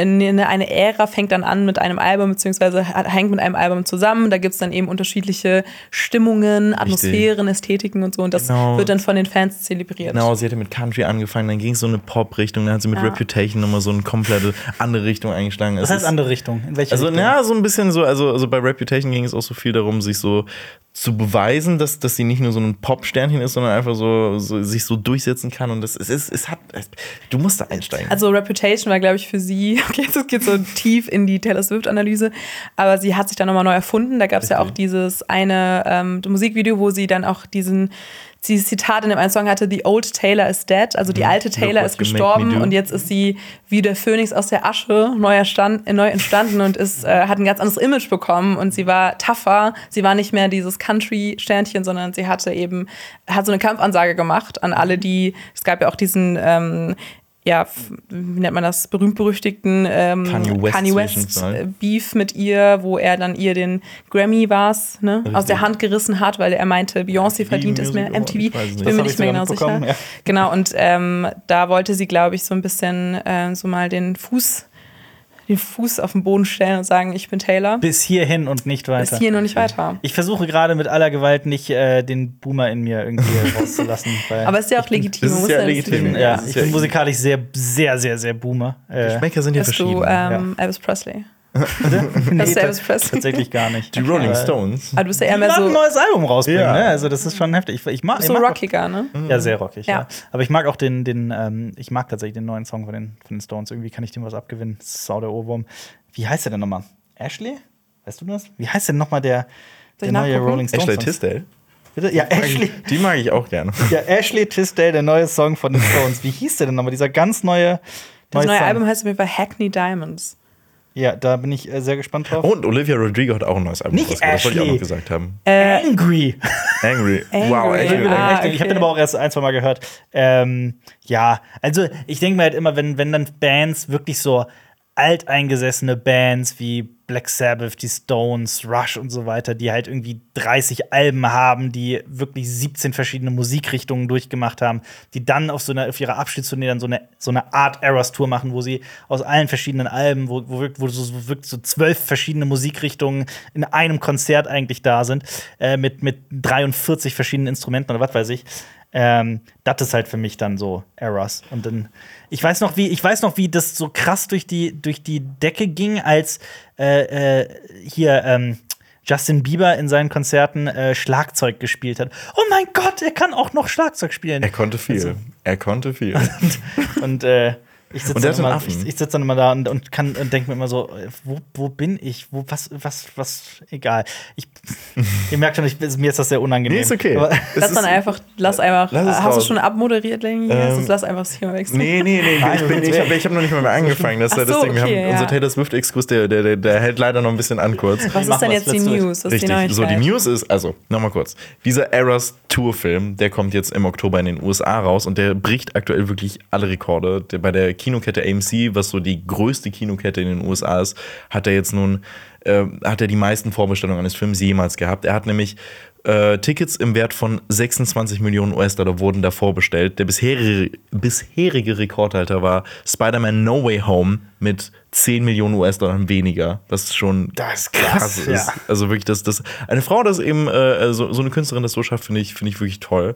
Ähm, vor allem alleine gegen so ein riesiges Franchise, finde ich, ich, ich also, das MCU, ja. Genau, ich, Ja. ich finde das schon toll. Ähm, natürlich ist dann jetzt so die Sache, wie läuft das mit Zac Afra ab? Ähm, sie hat sich eine Genehmigung tatsächlich abgeholt, dass sie diesen Film äh, releasen kann. Und äh, man vermutet jetzt, dass sie sich so mit den Gewerkschaften gut halten möchte, denn bald steht äh, ihr Regiedebüt an. Sie möchte nämlich äh, einen Langfilm inszenieren. Sie hat ja schon ihren Kurzfilm zu ihrem Song All Too Well, hat sie inszeniert. 10-Minuten-Version. Genau. Da haben ähm, viele Fans auch gesagt, das soll sie bei den Oscars einreichen. Richtig, ja. Aber gut. Da kann man dann auch eine Diskussion äh, äh, starten. Aber man geht davon aus, dass dieser Konzertfilm, der jetzt rauskommt, in den USA alleine 400 Millionen US-Dollar einspielen würde, was ein absoluter Rekord für einen Konzert, einzelnen Konzertfilm wäre. Das würde ja bedeuten, dass er weltweit wahrscheinlich dann über eine Milliarde einspielt oder sowas oder daran kratzt zumindest, was Vermutlich. ja schon heftig. Ich glaube, die Sache ist ja auch, dass wenn du noch nicht in der Welttournee auf ihre Konzert gegangen bist aus von der Tour, dann würdest du ja ein bisschen gespoilert werden. Also das sagen jetzt auch viele, dass sie sich das dann eher nicht angucken wollen, bevor sie nicht auf einem Konzert waren, zum Beispiel. Ja. Ja. Aber gut. So, das ist die wunderbare Welt von Taylor Swift. Kommen wir zu den Starts der Woche. ähm, Hat uns doch nee, alle sorry, ich wollte jetzt- ich erheitert. wollte nicht so, ich wollte nicht zu Nee, sehr ist okay. Boomer, als Boomer Alles gut. nee, da, das alles, alles gut. Das ist, also Taylor Swift ist, man braucht auch, ne, also man, Auch Freude Ich kenne auch Leben. viele Freundinnen von mir, die, die sie auch nicht hören. Also Ja, ich glaube, das ist jetzt auch. auch gar nicht so ein Menschen krasses Generation-Ding, Ja, ich glaube sondern auch. eher Nee, eine nee. Geschmackssache. Total, denke ich. Ähm, eine Geschmackssache könnte vielleicht auch Morning Show Staffel 3 sein. Das ist, äh, startet nämlich auf Apple TV Plus. Äh, eine Fortsetzung einer Drama-Serie mit Jennifer Aniston, Reese Witherspoon, Billy Crudup und Mark Duplass in den Hauptrollen. Und in der dritten Staffel kommt auch John, John Hamm Hamm. dazu. Krass, ja. Ich äh, finde es sehr, sehr krass. Äh, ich kann einfach mal kurz noch beleuchten, worum es so insgesamt in dieser Serie geht. Habt ihr The Morning Show geguckt? Nein. Ich bin gerade dabei äh, in der ersten Staffel, in der Mitte der ersten Staffel. Okay. Ich finde es bisher ganz gut. Okay. Willst du mal sagen, wie es so in der, worum es in der ersten Staffel Mhm. so ein bisschen geht? Also es geht eigentlich um so ein ähm, so Morgen-Fernsehsender, also um so eine, ähm, ja, sowas wie das MoMA oder sowas, was Das man hier Sat.1 vielleicht in dem Bereich. Oder das Sat 1 Frühstückfernsehen. Und ähm, ja, Jennifer Aniston spielt da eine Moderatorin, die eigentlich immer in einem Duo unterwegs war, gemeinsam mit äh, der Figur von Steve Carell. Und der, die Serie beginnt eigentlich damit, dass er beschuldigt wird, sexuellen Missbrauch begangen zu haben. Also es passt eigentlich auch ein bisschen äh, in die bisherigen Themen. Und dann geht es eigentlich um diese ganzen Sachen, die darauf nachfolgen. Also, ne, wie geht jetzt der Fernsehsender damit um? Weil ihre Rolle natürlich auch ähm, ein bisschen darunter leidet, weil das immer so diese nette Familiengeschichte war und die beiden waren so dieses starke Team ähm, an vorderster Front und so. Und ähm, die erste Folge ist gerade auch so sehr, sehr spannend, weil das dann auch mal aus so einer äh, Inside-Perspektive, wie schnell dann da reagiert werden muss, wenn dann so eine Nachricht zum Beispiel kursiert, ähm, beleuchtet wird. Und das ist ein bisschen, finde ich, so wirkt es jetzt auf mich, die Antwort von MeToo zum Beispiel in serieller Form. Also da wird dann viel auch es geht um viel auch um die Figur Steve Carell, also zumindest so, wie ich das jetzt ähm, in den ersten paar Folgen so mitbekommen habe, ähm, wie er dann damit auch umgeht, wie er sich da auch erst gegen wehrt, dann auch dann ein bisschen eingesteht, sich Fehler begangen zu haben und sowas. Und ich fand, das war auch nicht sehr schwarz-weiß, sondern auch wieder so sehr irgendwie so human, beziehungsweise auch ähm, so komplex seine Figur auch zum Beispiel gezeichnet. Also nicht, dass man ihn da ähm, direkt nur in diese ähm, Täter-Hass-Ecke schieben kann. Und genau, ich habe aber gehört, dass die zweite Staffel äh, ein bisschen Kritik bekommen hat, weil sie sich zieht und so weiter und so fort. Aber ich bin gespannt. Ich werde es auf jeden Fall weiter gucken, weil ich, ich wollte jetzt nämlich die dritte Staffel auch anfangen. Okay. Das Ja. ist echt, also das ist, das war ja noch nicht mal so beabsichtigt oder sowas, aber wie die Themen in diesem Podcast heute. Ja, das ist- Ja. Das ist, das ist ja, ich, ich hatte das auch gar nicht, also ich muss dazu sagen, äh, äh, ich wusste, dass, dass, dass äh, ihr ein bisschen über Morning Show quatscht, weil ich habe die halt noch gar nicht gesehen und ich wusste auch noch nichts über die Serie, also ich kannte sie nur vom Namen. Und auch da wusste ich gar nicht, dass es auch um das Thema geht. Ja, das also ist ja, äh, Ja. Hast du die denn gesehen, Lenny? Nee, auch nicht. Aber Ah, okay. also ich Ja. schieb die auch wirklich schon lange von mir, äh, von mir her, weil ich liebe Reese Witherspoon. Diese, diese Frau ist wirklich toll. du bist jetzt erstmal Ja. mit Game of Thrones beschäftigt. Ja, ich bin erstmal, genau, deswegen habe ich dafür wahrscheinlich keine Zeit. Ich muss aber sagen, Jennifer Aniston ist wirklich herausragend. Also ich Ernsthaft? hatte niemals gedacht, dass ich noch mal bei Jennifer Aniston jetzt so relativ spät ja auch irgendwie in ihrer Karriere, also will ich jetzt gar nicht sagen, also sie macht bestimmt auch noch ganz viele Sachen, ähm, aber äh, vorbei, du. wirklich noch mal gedacht habe, wow, sie hat da wirklich so, so eine Varietät in ihrem Schauspiel, die ich dann so se- selten, glaube ich, bei ihr sehe. Wahrscheinlich, weil sie jetzt auch nicht unbedingt in so Genrefilmen unterwegs ist, sondern vielleicht in Komödien in den letzten Jahren. Ja, ähm, ja also finde ich bisher echt großartig. Ich bin gespannt, wie es weitergeht. Okay, ja. und in der dritten Staffel verdichten sich diese Konflikte noch weiter und es geht prominent um einen Cyberangriff auf diesen Sender. Und äh, bei Was, dem. was, ist, was ist John Hamm in dieser dritten Staffel? Der ist so ein? Beratermäßigen Typen, was noch nicht so ganz klar ist. Ich habe den Trailer geguckt, aber er hat irgendwie so eine Beraterrolle und er ist auch so ein bisschen shady. Aber das finde ich, weiß ich nicht, ich mag das. Ich kann, John, Hamm kann, das sehr Shady gut. gut spielen. Richtig, ja. Madman. Ja. Ähm, seid ihr denn so, so, so Frühstücksfernsehmenschen? Ja. Nee. Ich bin Nee. generell nicht so ein Fernsehmensch, glaube ich. Ich, ich habe leider kein Fernseh. Äh, also ich, ich empfange das bestimmt, aber ich gucke das nicht. Also ich bin zwar ein Morgenmensch, aber wenn ich morgens aufwache, ist das Letzte, was ich will, Menschen zu sehen, die einfach so extrem gut gelaunt und High Energy sind. Da kriege ich die, also da werde ich Was? aggressiv. Aber das ist doch hier direkt auch bei uns im Büro. Wir sind doch auch immer alle Ja. morgens richtig gut gelaunt. Ja, und es, äh, strahlen, strahlen ins ich habe auch nicht gesagt, dass ich da mal Bock drauf habe. Okay, gut, dann kommen wir. nee, aber ich bin auch geschädigt, weil ähm, ja, ich muss auch dazu sagen, meine Freundin, die hat das, die ist damit äh, aufgewachsen irgendwie. Also die hat, äh, also für die ist sowas, das früher immer sowas etwas sehr Wichtiges gewesen, so aufzustehen und direkt irgendwie das Frühstücksfernsehen anzumachen. Auch immer speziell ein ganz bestimmtes Programm, Frühstücksfernsehen, ich sage jetzt nicht welches. Ähm, und dadurch habe ich das zwangsweise so wirklich so zwei, drei Jahre lang mitmachen. Zum Glück hat sich das so ein bisschen bei ihr, also sie wollte dann irgendwann auch keinen Bock mehr. Aber ich habe das so zwei, drei Jahre lang jeden Morgen mitmachen müssen und ich fand das richtig schlimm. Ich kann's. Achso, sagst du gerne? Ich wollte sagen kurz, dass ich auch ein bisschen geschädigt bin, weil ich ja, oh Gott, das ist jetzt so ähm, in Eigeninteresse, soll ich das jetzt nicht so aussprechen, aber nicht deswegen nur, aber ich habe mal ein Praktikum beim ZDF gemacht und musste sehr oft so. Ähm, Beim MoMA? So, nicht beim MoMA, aber Das ich hatte ein bisschen ARD. was damit zu tun, weil ich auch Beides. so. Es läuft doch auf ARD und ZDF oder nicht, MoMA? Äh, da bin ich mir jetzt gerade nicht sicher, aber ich musste mal Wir sowas kennen unseren schneiden. öffentlich-rechtlichen Rundfunk. ja, genau. Ähm, ja, das hat mir auch sehr viel Spaß gemacht, übrigens, das Praktikum. Danke nochmal für die netten äh, Zeugnisse. Nein, Nein ähm, äh, genau, das äh, war dann auch eine gewisse Aufgabe. Da musste ich mal was schneiden von der Moderatorin. Oder ging es auch um so Morgenmagazine. Und das, das hat mich wirklich ins Grab gebracht, diese Aufgabe. Das ist beides. ARD Okay, und ZDF. ja. Okay. Zumindest war damit verbunden, sehr, sehr viel zu sichten von Morgen aus von, von diesem Morgenmagazin. Deswegen bin ich da auch Kann's, geschädigt. ich kann es verstehen. Äh, Entschuldigung, es ist diese, diese Morgenmagazin. Es gibt ein Morgenmagazin von der ARD und ein Morgenmagazin vom ZDF. So. Nein, aber die laufen doch beide, Ist das ist beides das gleiche. Ernsthaft? Oh mein Ja. Gott. Also das läuft sowohl auf ARD als auch ZDF gleichzeitig. Sieht aber so unterschiedlich aus. Ich, echt? das, das Design, das, das, das Logo vom, vom, vom, vom, vom MoMA, vom ARD, also vom, was beim ersten läuft, ist, ist anderes als beim, äh, als beim ZDF. Ich kann mir aber auch nicht vorstellen, dass tatsächlich das MoMA auch beim ZDF läuft, oder? Also es ist ja doch einmal getrennt. Ist das so? Also ich, Ja, wir, wir, wir, Ich meine, in der Mediathek wird sowieso dann alles Morgenmagazin von. ARD und ZDF Okay. habe ich hier. Ja, ähm, Sorry. Hier, das Morgenmagazin, auch unter der Abkürzung MoMA bekannt, ist eine deutsche TV-Sendung, die in den öffentlich-rechtlichen Sendern das erste der ARD und ZDF ausgestrahlt wird. Okay. Ich hab nichts gesagt. Die, die Logos sehen wirklich unterschiedlich hier gerade aus. Das, ja. das mich vielleicht das sind die auch, vielleicht ist das auch irgendwie komplizierter. Und Ich vielleicht glaube, müssen wir mal mehr in das, ähm, ich meine, wir sind jetzt schon ins Taylor Swift Cinematic Universe eingestiegen, jetzt müssen wir auch ins MoMA, MoMA Cinematic Universe. Ja, Television Universe. Ich, ich weiß nur, ich habe, äh, also äh, wenn ich bei meinen Großeltern gepennt habe, dann durfte ich morgens immer äh, schon, schon, schon Fernsehen gucken. Und äh, ja, schlimm, ne? klärt Dann bin alles. ich halt schon um 5 Uhr mal aufgewacht und, und so und dann Ja. liefen halt aber noch kein, nicht, nichts für Kinder. Und dann habe ich halt als Sechsjährige das Sat 1 Frühstücksfernsehen geguckt. Schön. Ja, Ja. ja. Da was äh, super unterhaltsam war. Ja. Ja. Weißt du, was auch super unterhaltsam ist? Ein, ähm, Ein deutsches, äh, vielleicht Meisterwerk, wer weiß, ein äh, Film von äh, Finn Christoph Ströks und Lena May Graf, die ähm, für das Drehbuch verantwortlich waren. Ähm, ein Film der Produktionsfirma Pantaleon, die von äh, Matthias Schweighöfer gegründet wurde, unter anderem. Ein Film namens Trauzeugen. Ja, startet diese Woche in den deutschen Kinos, ist eine deutsche Rom-Com. In den Hauptrollen zu sehen sind Edin Hasanovic, zum Beispiel bekannt aus dem Westen nichts Neues. oder aus äh, Bitte, also nicht lachen bei Joko und Klaas. Das ist das Einzige, wo ich den ansonsten noch kenne. Ich wollte sagen, ist der Stimmt, Film Bitte auch. nicht lachen. Ich war schon so, ah, gibt es eine Verfilmung von? Und ähm, die weibliche Hauptrolle verkörpert Almila Bagriacik. Ich hoffe, ich habe den Namen richtig ausgesprochen. Ich bin mir leider nicht sicher.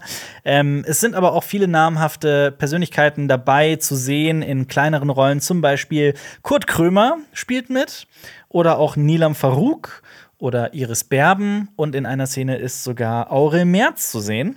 Und kleiner Funfact: Die Hauptdarstellerin Almira, äh, sorry, Almila Bagriacik und Finn Christoph Ströks sind jetzt verlobt und haben ein Kind zusammen. Glückwunsch. Fact. Glückwunsch an dieser Stelle. Aber wer vertraut Zeuge? Wer war Trauzeuge? Nämlich die beiden, Edin Nasanovic und Almila Bagriacik. Die, da wird auch so ein bisschen, ne, also der Film heißt zwar Trauzeugen und wir sind ja im Jahr 2023 und da wird natürlich auch gerne mal über Gender gesprochen. Das wird auch in einem Witz in äh, mehreren Szenen auch äh, quasi scherzhaft auf einer Metaebene ausdiskutiert, dass damit doch das weibliche Geschlecht dann auch mit gemeint ist in dem Wort Trauzeugen. Da gibt's, falls du dich am Anfang an dieses, an dieses Gerichtsverfahren Ja, erinnerst, wo ja. es dann auch um, äh, um das, ums, irgendwie ums Gendern geht. Ich kann mich nicht mehr so hundertprozentig erinnern. Aber Gerichtsverfahren spielen eine Rolle, denn Edina Sanovic spielt einen Scheidungsanwalt und Almila Bagriacik spielt eine Paartherapeutin. Ne, das ist ja natürlich schon Zwei Gegensätze. zwei Gegensätze, Konflikt mit anziehen, inbegriffen. oder? Ein Scheidungsanwalt und eine Paartherapeutin, also jemand, der sich professionell streitet und äh, jemand, die äh, professionell versöhnt. Ähm, ja, treffen aufeinander. Beide sind nämlich Trauzeugen für eine kommende Hochzeit ihrer besten Freunde. Deren Hochzeit muss nämlich sogar, also die müssen mehr machen als Trauzeugen das normalerweise tun. Die müssen sogar die gesamte Hochzeit organisieren, weil die Braut hochschwanger ist und äh, der Bräutigam sich das Bein bricht am äh, Anfang beim, des beim Films. Bouldern hier Beim Bouldern. Einwurf. Genau. und äh, ja, Die natürlich. Trendsportart aktuell. Ja, ja, das machen die jungen Leute, habe ich Ja, gesagt. Ja, so treffen sich die beiden. Er ist karrierebesessen, sehr strukturiert und oberflächlich Jurist. und auf Erfolg aus. Naja, also, das äh, Klischee, aber es ist wirklich, also der Film spielt ja auch mit diesen, mit diesen Klischees. Ja. Jeder deutsche Film spielt mit Klischees. stimmt. Jeder. Und sie ist das genaue Gegenteil. Sie ist empathisch, chaotisch, kreativ und äh, ja, ganz anders. Und die, der Film stellt natürlich die Frage: Könnten die beiden vielleicht voneinander lernen? Und ist da vielleicht sogar mehr drin als nur eine Zweckgemeinschaft, um diese Hochzeit zu organisieren? Und ist in dem Film mehr drin, Alpha? Das wollte ich auch gefragt. Stark. Ich fand den Film erstaunlich schlimm. Ähm, ich muss sagen, also der kommt wirklich wahnsinnig deutsch daher. Das es ärgert mich irgendwie jedes Mal, wenn diese Filme, ähm, wenn diese deutschen Filme irgendwie beginnen und die Figuren fangen bereits an zu sprechen und jeder Dialog wird so ganz klar und deutlich ausgesprochen, so als stünde man auf einer Theaterbühne. Das äh, finde ich per se schon extrem schwierig und unnatürlich und das, das Problem habe ich bei ganz vielen deutschen Filmen. Der Film sieht meiner Meinung nach in vielen Szenen noch nicht mal besonders gut aus, gerade was die Ausleuchtung angeht, die ähm, teilweise habe ich mich wirklich, also teilweise es, es wechselt sich sehr ab. Es gibt sehr schöne Momente, sehr schöne Szenen, also optisch, visuell, ne? Und dann gibt es allerdings auch ganz gezielt, also ein paar Szenen, die ich nicht so schön ausgeleuchtet finde, das ist aber nur so als ganz persönlichen Geschmack. Ähm, es gibt Drohnenshots, da haben Xenia und ich uns im Kino auch angeguckt und uns gefragt, was? Wie Diese kann Dro- das da reinkommen? wie So. kann das passieren und wie Ja. kann man das reinstellen? Also die sind wirklich verpixelt und äh, äh, rauschen wirklich heftig. Also es wirkt wie so eine Amateuraufnahme auf YouTube. Ja. Ähm, so ein Video mit 30 Views, auf das man irgendwie gestolpert ist, von irgendeiner, von, der, von, von irgendeiner Natur oder was weiß ich. Ähm, die sind wirklich miserabel. Und das ging so weit, dass ich mich wirklich auch stellenweise gefragt habe, ist es, ist es das Kino? Ist es, die, die, ist es eine Vorabversion oder wie kann das sein, Mhm. dass wir das gerade sehen in der, in der Presseverführung? Ähm, wer weiß, was da passiert ist. Also wenn das die finale Perso Version ist, dann ist es sehr peinlich, finde ich. Entlarvend, ja, Das ja dann auch zeigt, okay, da entweder beim Screening ist das durchgeflutscht, also das kann aber auch nicht sein, finde ich, weil da so ein ganzes Produktionsteam ja auch noch mal Hm. Äh, durchschaut am Ende hoffentlich. Das ist Und nicht nur ein Shot, das sind das so vier, sind, fünf. Genau, Ja. und es sind auch immer die ähnlichen. Also es sind Ja. eben so diese Drohnen-Establishing-Shots Genau. von dieser so einer Scheune und so. Und äh, das ist wirklich aber auch immer nur so ein, so ein kleiner Augenblick. Ich glaube, vielleicht entgehen, entgeht das auch vielleicht einigen oder so. Deswegen merkt man, dass das auch nicht, ähm, vielleicht, dass man das nicht merken soll. Also es ist auch äh, ja ein bisschen unangenehm. Es ist aber auch, ich finde auch die ähm, Handlung an sich unangenehm. Ich finde die wahnsinnig formularisch. Ähm, es ist natürlich ist es eine, eine plumpe Romcom, die ihren Zweck in erster Linie erfüllen soll, aber es riecht halt auch überall irgendwie nach Auftragsarbeit, weil diesem Film halt irgendwie jeglicher Funke Kreativität fehlt, finde ich, oder den Mut, mal irgendwie auch in der Romcom mal was anders zu machen.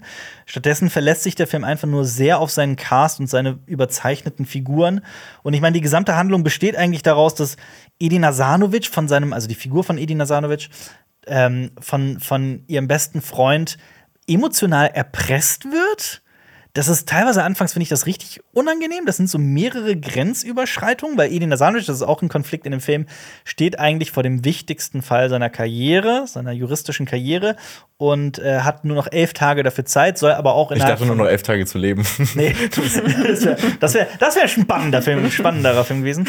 Nee, er hat nur elf Tage Zeit für diesen Fall, aber hat auch gleichzeitig soll er innerhalb von zehn Tagen eine ganze Hochzeit auf die Beine stellen, wo wirklich noch sehr viel nicht auf den Beinen steht. Und es wird auch mehrmals thematisiert, ja, warum verschiebt ihr die Hochzeit nicht?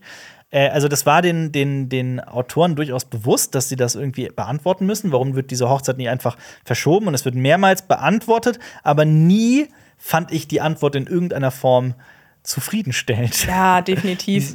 Ich finde auch so zusätzlich ist es ja auch so, dass Edin Hasanovic diese Rolle, finde ich auch so sehr uncharismatisch, muss ich wirklich sagen. Also ich, ich, ich habe jetzt auch nichts gegen ihn per se als Schauspieler, aber ich finde es gerade in dieser Rolle, das ist so unangenehm, glaube ich. Ich finde auch in diesen Anfangsszenen, so, tanzt er so durch die Stadt. Das ist, finde ich, auch so ein Klischee, irgendwie, dass er so beschwingt irgendwie zur Arbeit läuft. Ich finde, das ist aber auch irgendwie keine gute Figurenzeichnung eigentlich so von ihm. Also so, er tanzt halt gerne und so. Also es geht ja darum, dass er diese Figurenentwicklung durchmacht von diesem karrierebesessenen Anwalt hin zu Genau. einem tiefgründigeren Menschen, der ja Ja, genau, aber ich finde, das ist so, dadurch, dass seine Figur auch, glaube ich, nicht so viel hergibt, weil es eben dieses Klischee ist und so und er aber auch, finde ich, tendenziell eigentlich die ganze Zeit ja von ähm, der, seinem, seinem Gegenpart so durch den Film getragen wird, so emotional. Also er muss eigentlich gar nicht so viel machen am Ende. Also er, er ist so sehr, sehr nicht emotional zugänglich und wird dann halt, glaube ich, von der, von äh, der Frau, also dem Love Interest von ihm, äh, sie erzählt ihm eigentlich alles schon, also sie gibt ihm alles auf ein Silbertablett, äh, wie er sich gerade verhalten muss. Das heißt, er muss sich gar nicht so viel ändern. Also ich finde, das war auch so eine sehr, sehr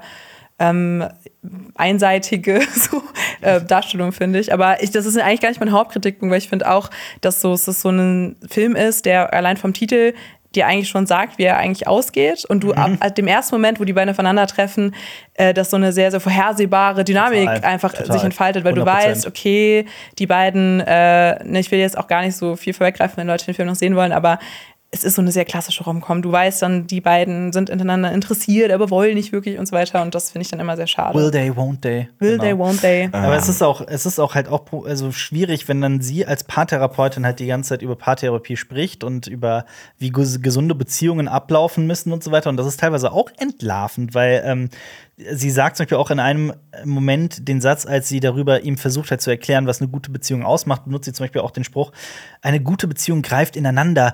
Deine Interessen werden zu meinen Interessen. Und da sitzt sie halt auch und denkt mir, Nein, Das ist das, ist, die- das ist ja. keine gesunde, das ist Dependenz, das ist Mhm. keine gesunde Beziehung. Wenn deine Interessen automatisch zu meinen werden, es geht ja mehr um, dass zwei Individuen irgendwie zusammenfinden und mehr positive als negative Momente haben und äh, dass es halt eine gesunde Mischung gibt aus Unabhängigkeit und Verbundenheit und Mhm. dass sich das halt die Waage hält und das ist natürlich für jede Beziehung ist das anders gewichtet, aber ähm, es geht eben nicht darum, dass, dass man komplett zu einer Figur verschmilzt. Und ich hatte das Gefühl, diese, dieses Klischee von dieser perfekten Märchen-Hollywood-Liebe zieht sich halt auch durch diesen Film. Und ähm, ich meine, dass dieses Problem haben viele Romcoms von der Stange und das sorgt halt aber auch dafür, dass dieser Film eben nur eine Romcom von der Stange ist, statt irgendwie ein, ein, ein Film wie 500 Days of Summer oder sowas. Also Filme, die da irgendwie ein bisschen klüger Die sind und kreativer sind und auch, auch ja. äh, mit Klischees brechen, mit Ja. Erwartungen brechen, genau. Und das macht dieser Film einfach zu keinem Zeitpunkt. Ist halt einfach ein weiterer deutscher Film, den ich auch noch zu allem Überdruss extrem unlustig fand. Das ist wirklich, also das ist Boomer-Humor par excellence Also eigentlich perfekt für dich. eigentlich Ja. perfekt für mich. Aber auch so zum Beispiel Witze, die einfach so wahnsinnig overused sind, bei denen ich mir auch denke, also keine Ahnung, ich fand die zuletzt vor 20 Jahren mit 14 lustig. Äh, zum Beispiel, wenn dann die Oma aufsteht und ruft, der Hitler muss weg. Das ist auch so, ja, also Oder sie irgendwie so sexuelle Sachen macht und man das Mhm. dann so lustig finden soll. Dass so diese Oma, die ja alt ist, irgendwie, also ist so ganz komisch. Ich finde, Mhm. Kurt Krömer spielt ja auch eine kleine Rolle, so eine Nebenrolle. Ich finde, der hat es aber auch irgendwie nicht besser gemacht, sondern er hatte auch eine sehr unangenehme Rolle. Also er war irgendwie so ein Spanner, der das aber dann erst im Abspann, ja, hast du es nicht mitbekommen, der sollte so eine Art, der sollte ja so ein bisschen so äh, die unsere weibliche Protagonistin Mhm. so irgendwie nice finden und dann hat er immer so von hinten so geguckt und am Ende gab es im Outro, ähm, im Abspann so eine Art die- Memo, so nach dem Motto, ja, Ja. wir können uns ja mal treffen, bla bla. Mhm. Und äh, er hat immer so, es gab immer ein, zwei Szenen, wie er so im Hintergrund sie so beobachtet hat und so weiter. Aber ich fand, es war dann zu wenig, als das, also ich, ich, für mich war das jetzt nicht so sinnvoll, wieso seine Figur so war. Also es hat mir nichts gebracht. Also da es war, hatte kein. darum, da ging es doch darum, dass seine Scheune aufgeräumt wird. Genau, und er war die ganze Zeit während der Hochzeit, gab es immer so ein, zwei Szenen, wie er dann Ja. immer so da steht und Ja. so äh, sozusagen, ähm, wie heißt sie denn jetzt? Äh, ne, oder Paartherapeutin. Die Paartherapeutin, also Ja. die Rolle von Amira Bagriatschik, Ja. so beobachtet. Also das fand ich irgendwie so voll Krass, das ist ein komisches ziemlich Element. vorbeigegangen. Weil so Das- Echt? versteckt. Okay, weil so, genau, ja, er hat immer so über den Zaun geguckt und so und war dann, das war ja auch ein bisschen so der Witz, weil äh, er und seine Frau schon mal therapiert wurden von ihr und sie dann aber sich trotzdem immer noch streiten und ich fand das so ein komisches Element, aber ich meine, ne, nichtsdestotrotz fand ich auch die, die Witze auch einfach nicht lustig und ähm, tatsächlich auch diese verklärende Darstellung von Therapie schwierig. Ja, total schwierig, vor allem auch. Also es ist auch allgemein eh so ein Film, der in so einer, in so einer Welt spielt, die mir eh zuwider ist, in der Hochzeiten irgendwie sechsstellig kosten und das wichtigste Event im Leben sind und sowas. Aber das gibt's ja jetzt häufig. Also es ist ja vor, es ist ja auch jetzt der neueste Film mit Christoph Maria Herbst, dreht sich auch genau um dieses Thema, nämlich ein Fest fürs Leben. Ähm, also es geht auch darum, um so eine Hochzeitsgesellschaft. Äh, Ja. Und äh, ich frage mich also, was ist, was ist los mit den Deutschen und Hochzeiten? ja, eine gute Frage, wüsste ich auch gerne. Äh, zumal der Film ja auch wahrscheinlich, wenn er zehn Minuten länger gegangen wäre, äh, sich auch das äh Okay, das will ich vielleicht nicht spoilern an dieser Stelle, Oh. deswegen sage ich nichts. Aber ähm, das ist so einer dieser Filme, bei denen du dir eigentlich äh, dich über das Ende ärgerst und dich fragst, ja gut, komm, zeig mir zehn Minuten mehr und dann ist es halt plötzlich ein ganz anderes Ende. Okay. Wenn du weißt, was ich meine. Ja. Ähm, das Einzige, was ich noch irgendwie interessant fand, war, wie ähm, da so dieses Musical, das, das nicht das Musical-Film, sondern das, das musikalische Thema. Da gibt es so ein, ähm, eine Bassline aus einem sehr berühmten Funk-Song, den ich aber äh, nicht namentlich benennen konnte, weil ich es einfach nicht wusste. Ähm, das wird Hast immer du wieder. Durch- nicht angemacht während des? Nee, habe ich nicht. Das äh, wird durch den ganzen Film gezogen und immer wieder mit unterschiedlichen Instrumenten, in unterschiedlichen Stimmungen, in unterschiedlichen Tonlagen und so weiter immer wieder abgespielt. Das fand ich gar nicht so unclever. Das fand, fand ich irgendwie ganz elegant äh, gelöst. Hat es. Ja. Nee? Hm, so mach, mach du gerne die Frage. Nee, Ich wollte nur einen auch noch, äh, weil ich will dem Film ja auch nicht ganz unrecht tun, dass ich fand, dass die Performance von Almira Bagriatschik auch äh, fand ich gut. Ja. Und äh, teilweise hatten die beiden auch ein, zwei Momente, wo ich die Dynamik auch okay fand und Ja. dann so dachte, ja. Okay. Aber es ist halt im Endeffekt wirklich, wenn man das irgendwie, wenn ich das für mich persönlich irgendwie abspeichern möchte, wäre es einfach ein weit, eine weitere deutsche Rom-Com von der Stange. Und es ist eben leider nichts, was irgendwie darüber hinausgeht und mal was Neues bietet oder ja. Okay, ja gut.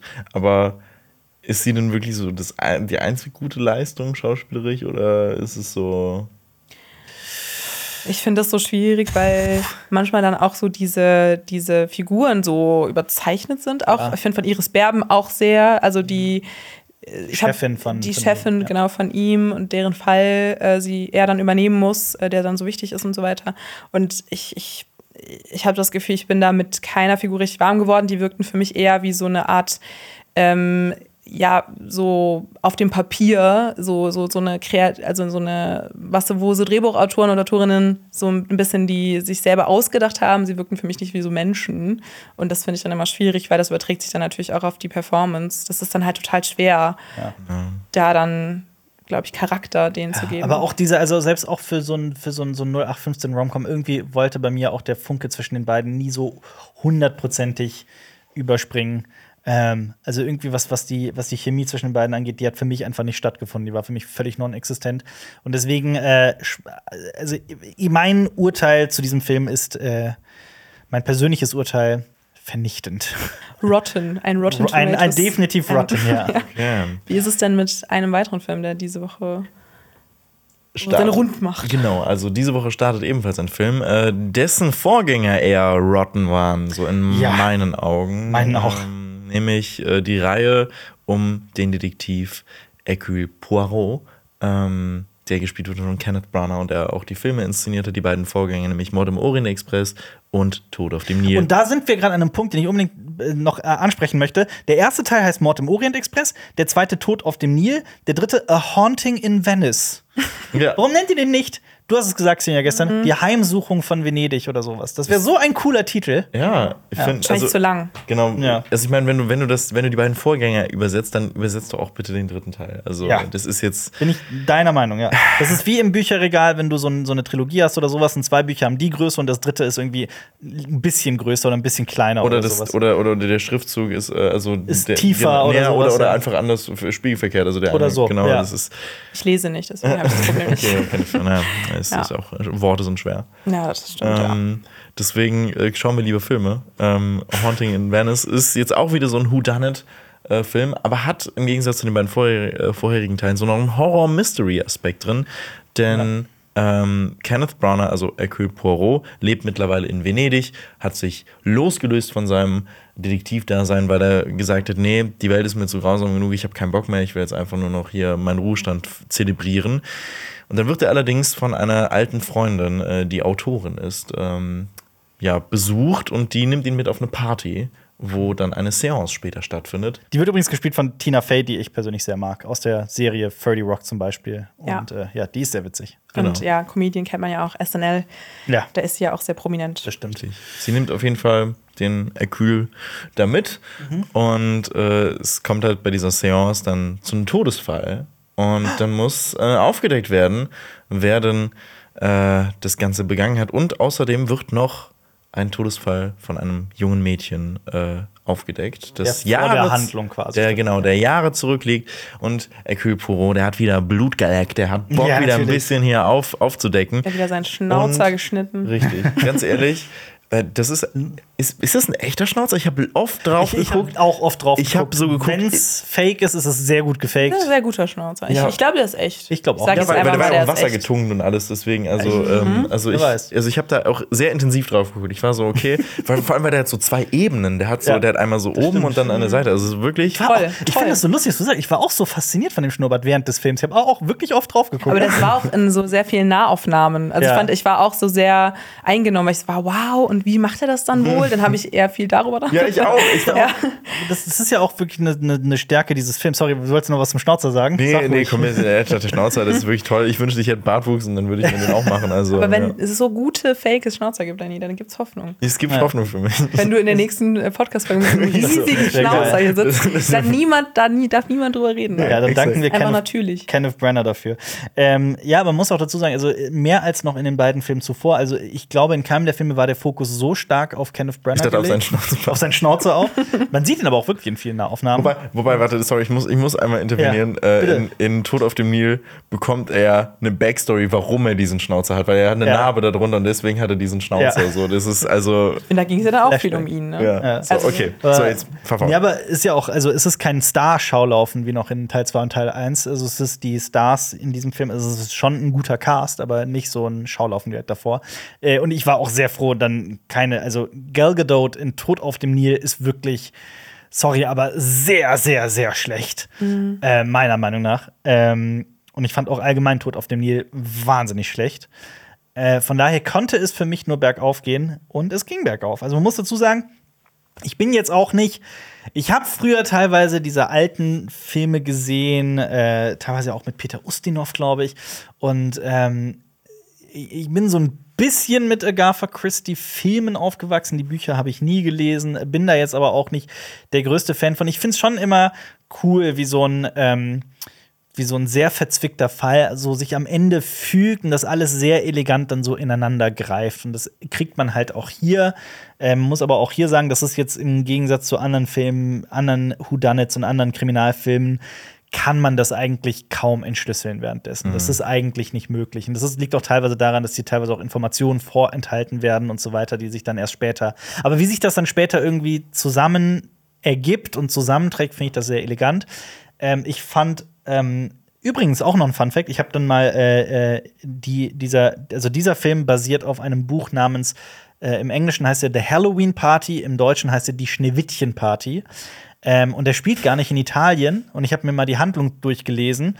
Da passiert auch ganz, ganz anderer Kram. Also Okay, das heißt, das ist endlich mal so eine, eigentlich eine Origin-Story. Also, so, also, eine, also nee, keine, nee, keine Origin Origin, also eine, Story? eine Original Story. Also so- Original, ja, so. also, eine, eine, also das ist tatsächlich, also ich, da wurde sehr, sehr viel äh, Hinzugedichtet. und neu Okay. Okay, aber das spricht ja dann eigentlich für Kenneth Branagh, weil ich auch finde, dass das der beste Teil der Reihe ist bisher. Äh, Ich fand Mord im Orient Express nicht schlecht, aber auf jeden Fall langweiliger als diesen hier. Also ich finde, der ähm, hatte zum ersten Mal so was Richtiges wie so eine Stimmung, die sich so transportiert hat, finde ich, so in die Zuschauer rein. Also es war so sehr viel so Grusel, Mystery mit Halloween und dann äh, das Setting mit den praktischen Kulissen und so, das finde ich, waren alles so total die Pluspunkte des Films. Und ich hatte auch das Gefühl, dass dieser Film so kreativ war. Also, ne, egal was die Einstellungen angeht, aber auch eben, wie du eben schon meintest, mit dem ähm, Auflösen dieses Mysteriums, wo ich aber auch, das ist dann aber eine Kritik generell vielleicht an Agatha Christie, ähm, dass ich finde, dass, oder die filmischen Umsetzungen davon, dass da oft ähm, uns zu wenig gegeben wird zum Miträtseln und dass man dann vielleicht ein bisschen äh, stutzig wird am Ende, weil es dann doch alles so auf den Schlag auf Schlag kommt. Und ähm, ich glaube, für mich persönlich in meiner Rezeption manchmal mehr Häppchen hätte, damit ich vielleicht von alleine drauf kommen könnte. Also das ist dann aber auch so eine Gratwanderung, die ist dann auch mega schwer eben umzusetzen. Ähm, und ich fand auch, dass der Film gegen Ende, ich weiß nicht, wie, wie es ihr seht, vielleicht dann auch ein bisschen noch mal zu sehr auf die Tube gedrückt hat, gerade visuell wieder ein, zwei Szenen umgesetzt waren. Aber ne, alles in allem, finde ich, ähm, ist das sehenswert für alle, die da vielleicht so, ein, so in Herbststimmung sind und so einen Ja. spannenden mystery Halloween-Stimmung wollen. Genau, ja. Und ich glaube auch, dass, ähm, also was auch, äh, äh, ich glaube, sie haben viel aus der Tod auf dem Nil gelernt, weil der Tod auf dem Nil auch teilweise ein CGI-Massaker war. Er und ist ja fast ausschließlich vor, vor Greenscreen gedreht worden. und das merkt man auch. Und ich finde den auch ausgesprochen hässlich, den Film. Äh, und dieser Film ist das genaue Gegenteil. Also Der Haunting in ist- Venice ist ist, in Venedig gedreht worden an Originalschauplätzen und das merkt man und das spürt man und das tut dem Film unheimlich gut. Die Richtig. Bilder sind richtig schön teilweise. Ja, wirklich. Also, das ist, also ist eine, finde ich auf jeden Fall, man kann schon sagen, ich finde, das ist einer der schönsten Filme so visuell des Jahres. Also, der ist, Ja. der hat wirklich Mhm. echt richtig tolle Einstellungen. Ich finde vor allem in der ersten Hälfte ist der so richtig stark, Ja. weil der so auch. wirklich eine Atmosphäre aufbaut. Der lässt sich auch anfangs Zeit und rusht dann alles so hintenher so ein bisschen, finde ich, zu viel durch und dann verliert er sich auch so ein bisschen, zieht sich sogar, obwohl der nur 107 Minuten lang ist und ist damit auch der kürzeste Teil der Reihe. Mhm. Ähm, aber ich finde ich fand, ich war wirklich positiv überrascht. Ich, Ich hätte auch. nicht gedacht, dass der mich Auch, äh, ja. mal so, so ich glaube, abholt. bei mir lag das auch, dass der Film mit sehr, sehr viel, ähm, also irgendwie 50 Meter hinter der Startlinie beginnen musste, weil ich eben der Tod auf dem Nil so schlimm fand. Ähm, und deswegen musste der Film. Aber das hat er geschafft. Also ich war trotzdem dann sehr äh, äh, angetan. Ich war jetzt nicht begeistert in irgendeiner Nee, Form. also Ja, es ist aber, ich bin auch, also da muss schon eine Menge passieren, dass ich von einer Verfilmung eines Agatha Christie-Romans dann wirklich begeistert bin. Es ist, äh, es hat Ja. so eine Sameness, sagt man ja. Das hat immer, es fühlt sich alles so. zu vertraut Ah. vielleicht. Also ich, ich habe manchmal das Gefühl, du, das ist dann auch ein Genre, also das ist so, man kann sich schlecht von diesen Genre-Rahmen, also Genre-Rahmen oder Konventionen befreien. Ich weiß nicht. Aber ich fand auch allein diese venezianischen Masken, die haben mich an ein, Ja. zwei Stellen gekriegt. Und klar, er greift auch manchmal auf so Jumpscares Oh. zurück, wo ich dann auch ein, zwei Mal so war, ah, okay, ist jetzt vielleicht ein bisschen billig, aber äh, er funktioniert. Also er benutzt es jetzt nicht zu doll. Es gibt ja auch so einen durchaus interessanten Grundkonflikt. Ähm, Hercule Poirot als dieser rationale, äh, stets nüchterne Jurist. und wissenschaftliche und wissenschaftliche Detektiv gegen dieses Mysteriöse in der Handlung und mystische. Also da wird ja wirklich auch die, äh, da wird von Geistern gesprochen und es geht um Seancen und das Übernatürliche und das Leben nach dem Tod und sowas. Äh, und das sind schon interessante Konflikte, die da aufgemacht werden. Michael Jo spielt ja auch mit. Ja, Und die genau. ist auch sehr ähm, überzeugend. Ich dachte Ja, übernatürlich. Sie ist übernatürlich Sie ist gut. übernatürlich gut, ja. ja. Und äh, Jamie Dornan spielt auch noch mit. Also es sind schon, schon ein paar Leute da. Wo du gesagt hast, dass dich niemals eine Ag Agatha Christie-Verfilmung abholen wird. Ich habe ich hab da was. Ich, hab, ich glaube, ich habe eine Empfehlung, die dich abholen wird. Ja. Nämlich See How They Run mit Saoirse Ronan und Sam Rockwell.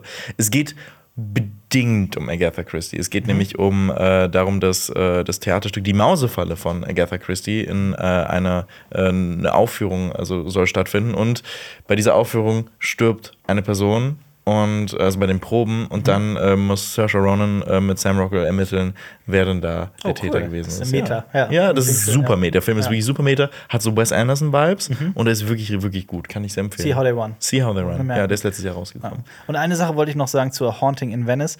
Was ich witzig fand, ist, wie der, äh, wie, wie der Brite Kenneth Branagh diesen belgischen Detektiv spielt in Italien, der in seinem französischen Dialektakzent äh, dann aber auch italienische Wörter wie Palazzo und äh, sowas benutzt. Äh, Ja, das Sehr fand ich toll. irgendwie witzig. Ja, Ja, es, Ja. Ist, es ist wirklich hier äh, Europa, jedes Land wird abgegeben. ja allerdings. Richtig. Nee, aber trotzdem, also ähm, äh, kein Meisterwerk, aber wir, also, wir waren durchaus angetan von Haunting in Venice. Kann man sich mal geben. Vor allem gerade in dieser Streikzeit, wo alle großen Filme, namhaften Filme ja irgendwie verschoben werden, wie Poor Things und Dune 2 und so. Da kann man sich. Äh, Auf jeden Fall eine- Ist das eine willkommene Abwechslung. Das ist auf jeden Fall einer der größten Filme, den, den es halt jetzt so noch erwartet. Also so, Ja, leider. Deswegen. Ja, das war äh, unser äh, kleiner Exkurs in die äh, kriminelle Welt äh, von aber Venedig. mit allen Themen, die wir heute hatten. Es war wirklich sehr, Ja. es war sehr, sehr übergreifend alles. Ja. Ähm, ja, das, das, das war's und ich hoffe, ja, ne, das ist ein to to toller Abend, ich weiß es. Hunger. Richtig, richtig. Ja, okay, Ich gut, ich beeile mich. Ja, also, Ja, ähm, ja, okay, ja, ja, also ihr, äh, ist, ihr solltet am besten äh, Auch essen gehen. Ja, genau, das solltet ihr auch. Und, äh, Aber dabei uns gu gucken und hören. genau, ex exakt. Aber wir sind jetzt in der Abmord. Richtig, also, wir das sind- ist ja schon, schon passiert. Ach Richtig, so, ja, ah, aber weitere dann, Sachen. Genau, Ja, genau. genau, ihr, ja. könnt, ihr könnt nämlich einfach noch auch den letzten Podcast hören, die letzte Folgenbesprechung. Ihr könnt alles von uns hören, nämlich bei Spotify. Folgt uns da auch. Aber und nicht gleichzeitig. Nee, das, äh, das, oh, da doch. Ja, doch. Ja, ma, macht das einfach. Ähm, probiert es aus. Was geht, das äh, ist euch überlassen. Äh, lasst doch vielleicht auch noch eine Bewertung da, das äh, hilft uns sehr. Und äh, ja, dann Schauen wir mal, was wird. Schauen wir mal, was wird. Was was wird. wird. Äh, jetzt kommt noch ein Trailer und äh, damit sind wir raus. Tschüssi. Tschüss. tschüss. Die Funk-Podcast-Empfehlung. Da waren Nazis und die haben geschrien. Wir mussten schnell aus dem Zug aussteigen und da waren Männer von der Wehrmacht mit großen Hunden. Das ist die Stimme von Irene. Um sie geht es hier. Als die Nationalsozialisten die Macht übernehmen, ist Irene noch ein kleines Mädchen. Bald wird es für Jüdinnen und Juden in Deutschland gefährlich. Und Irene muss mit ihrer Familie nach Amsterdam fliehen. Aber dann erobern deutsche Truppen die Niederlande.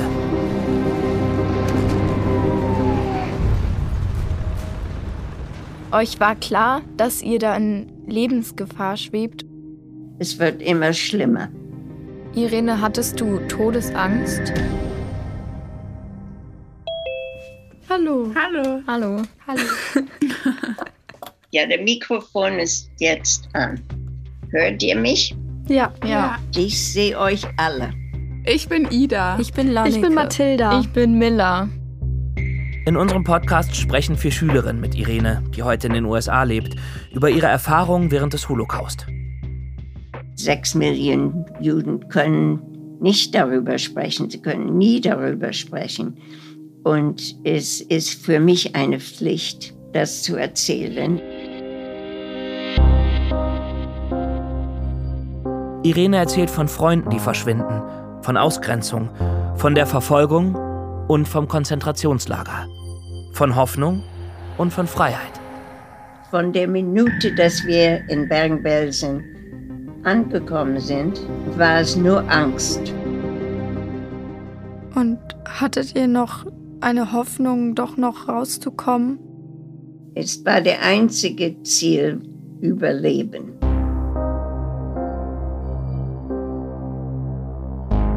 Zeitkapsel. Irene, wie hast du den Holocaust überlebt? Danke, dass du diese Erinnerungen alle nochmal für uns ausbuddelst.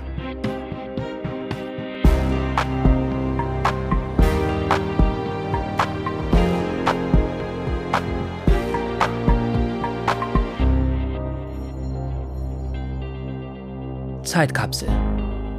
Ein Podcast von NDR Info und Funk.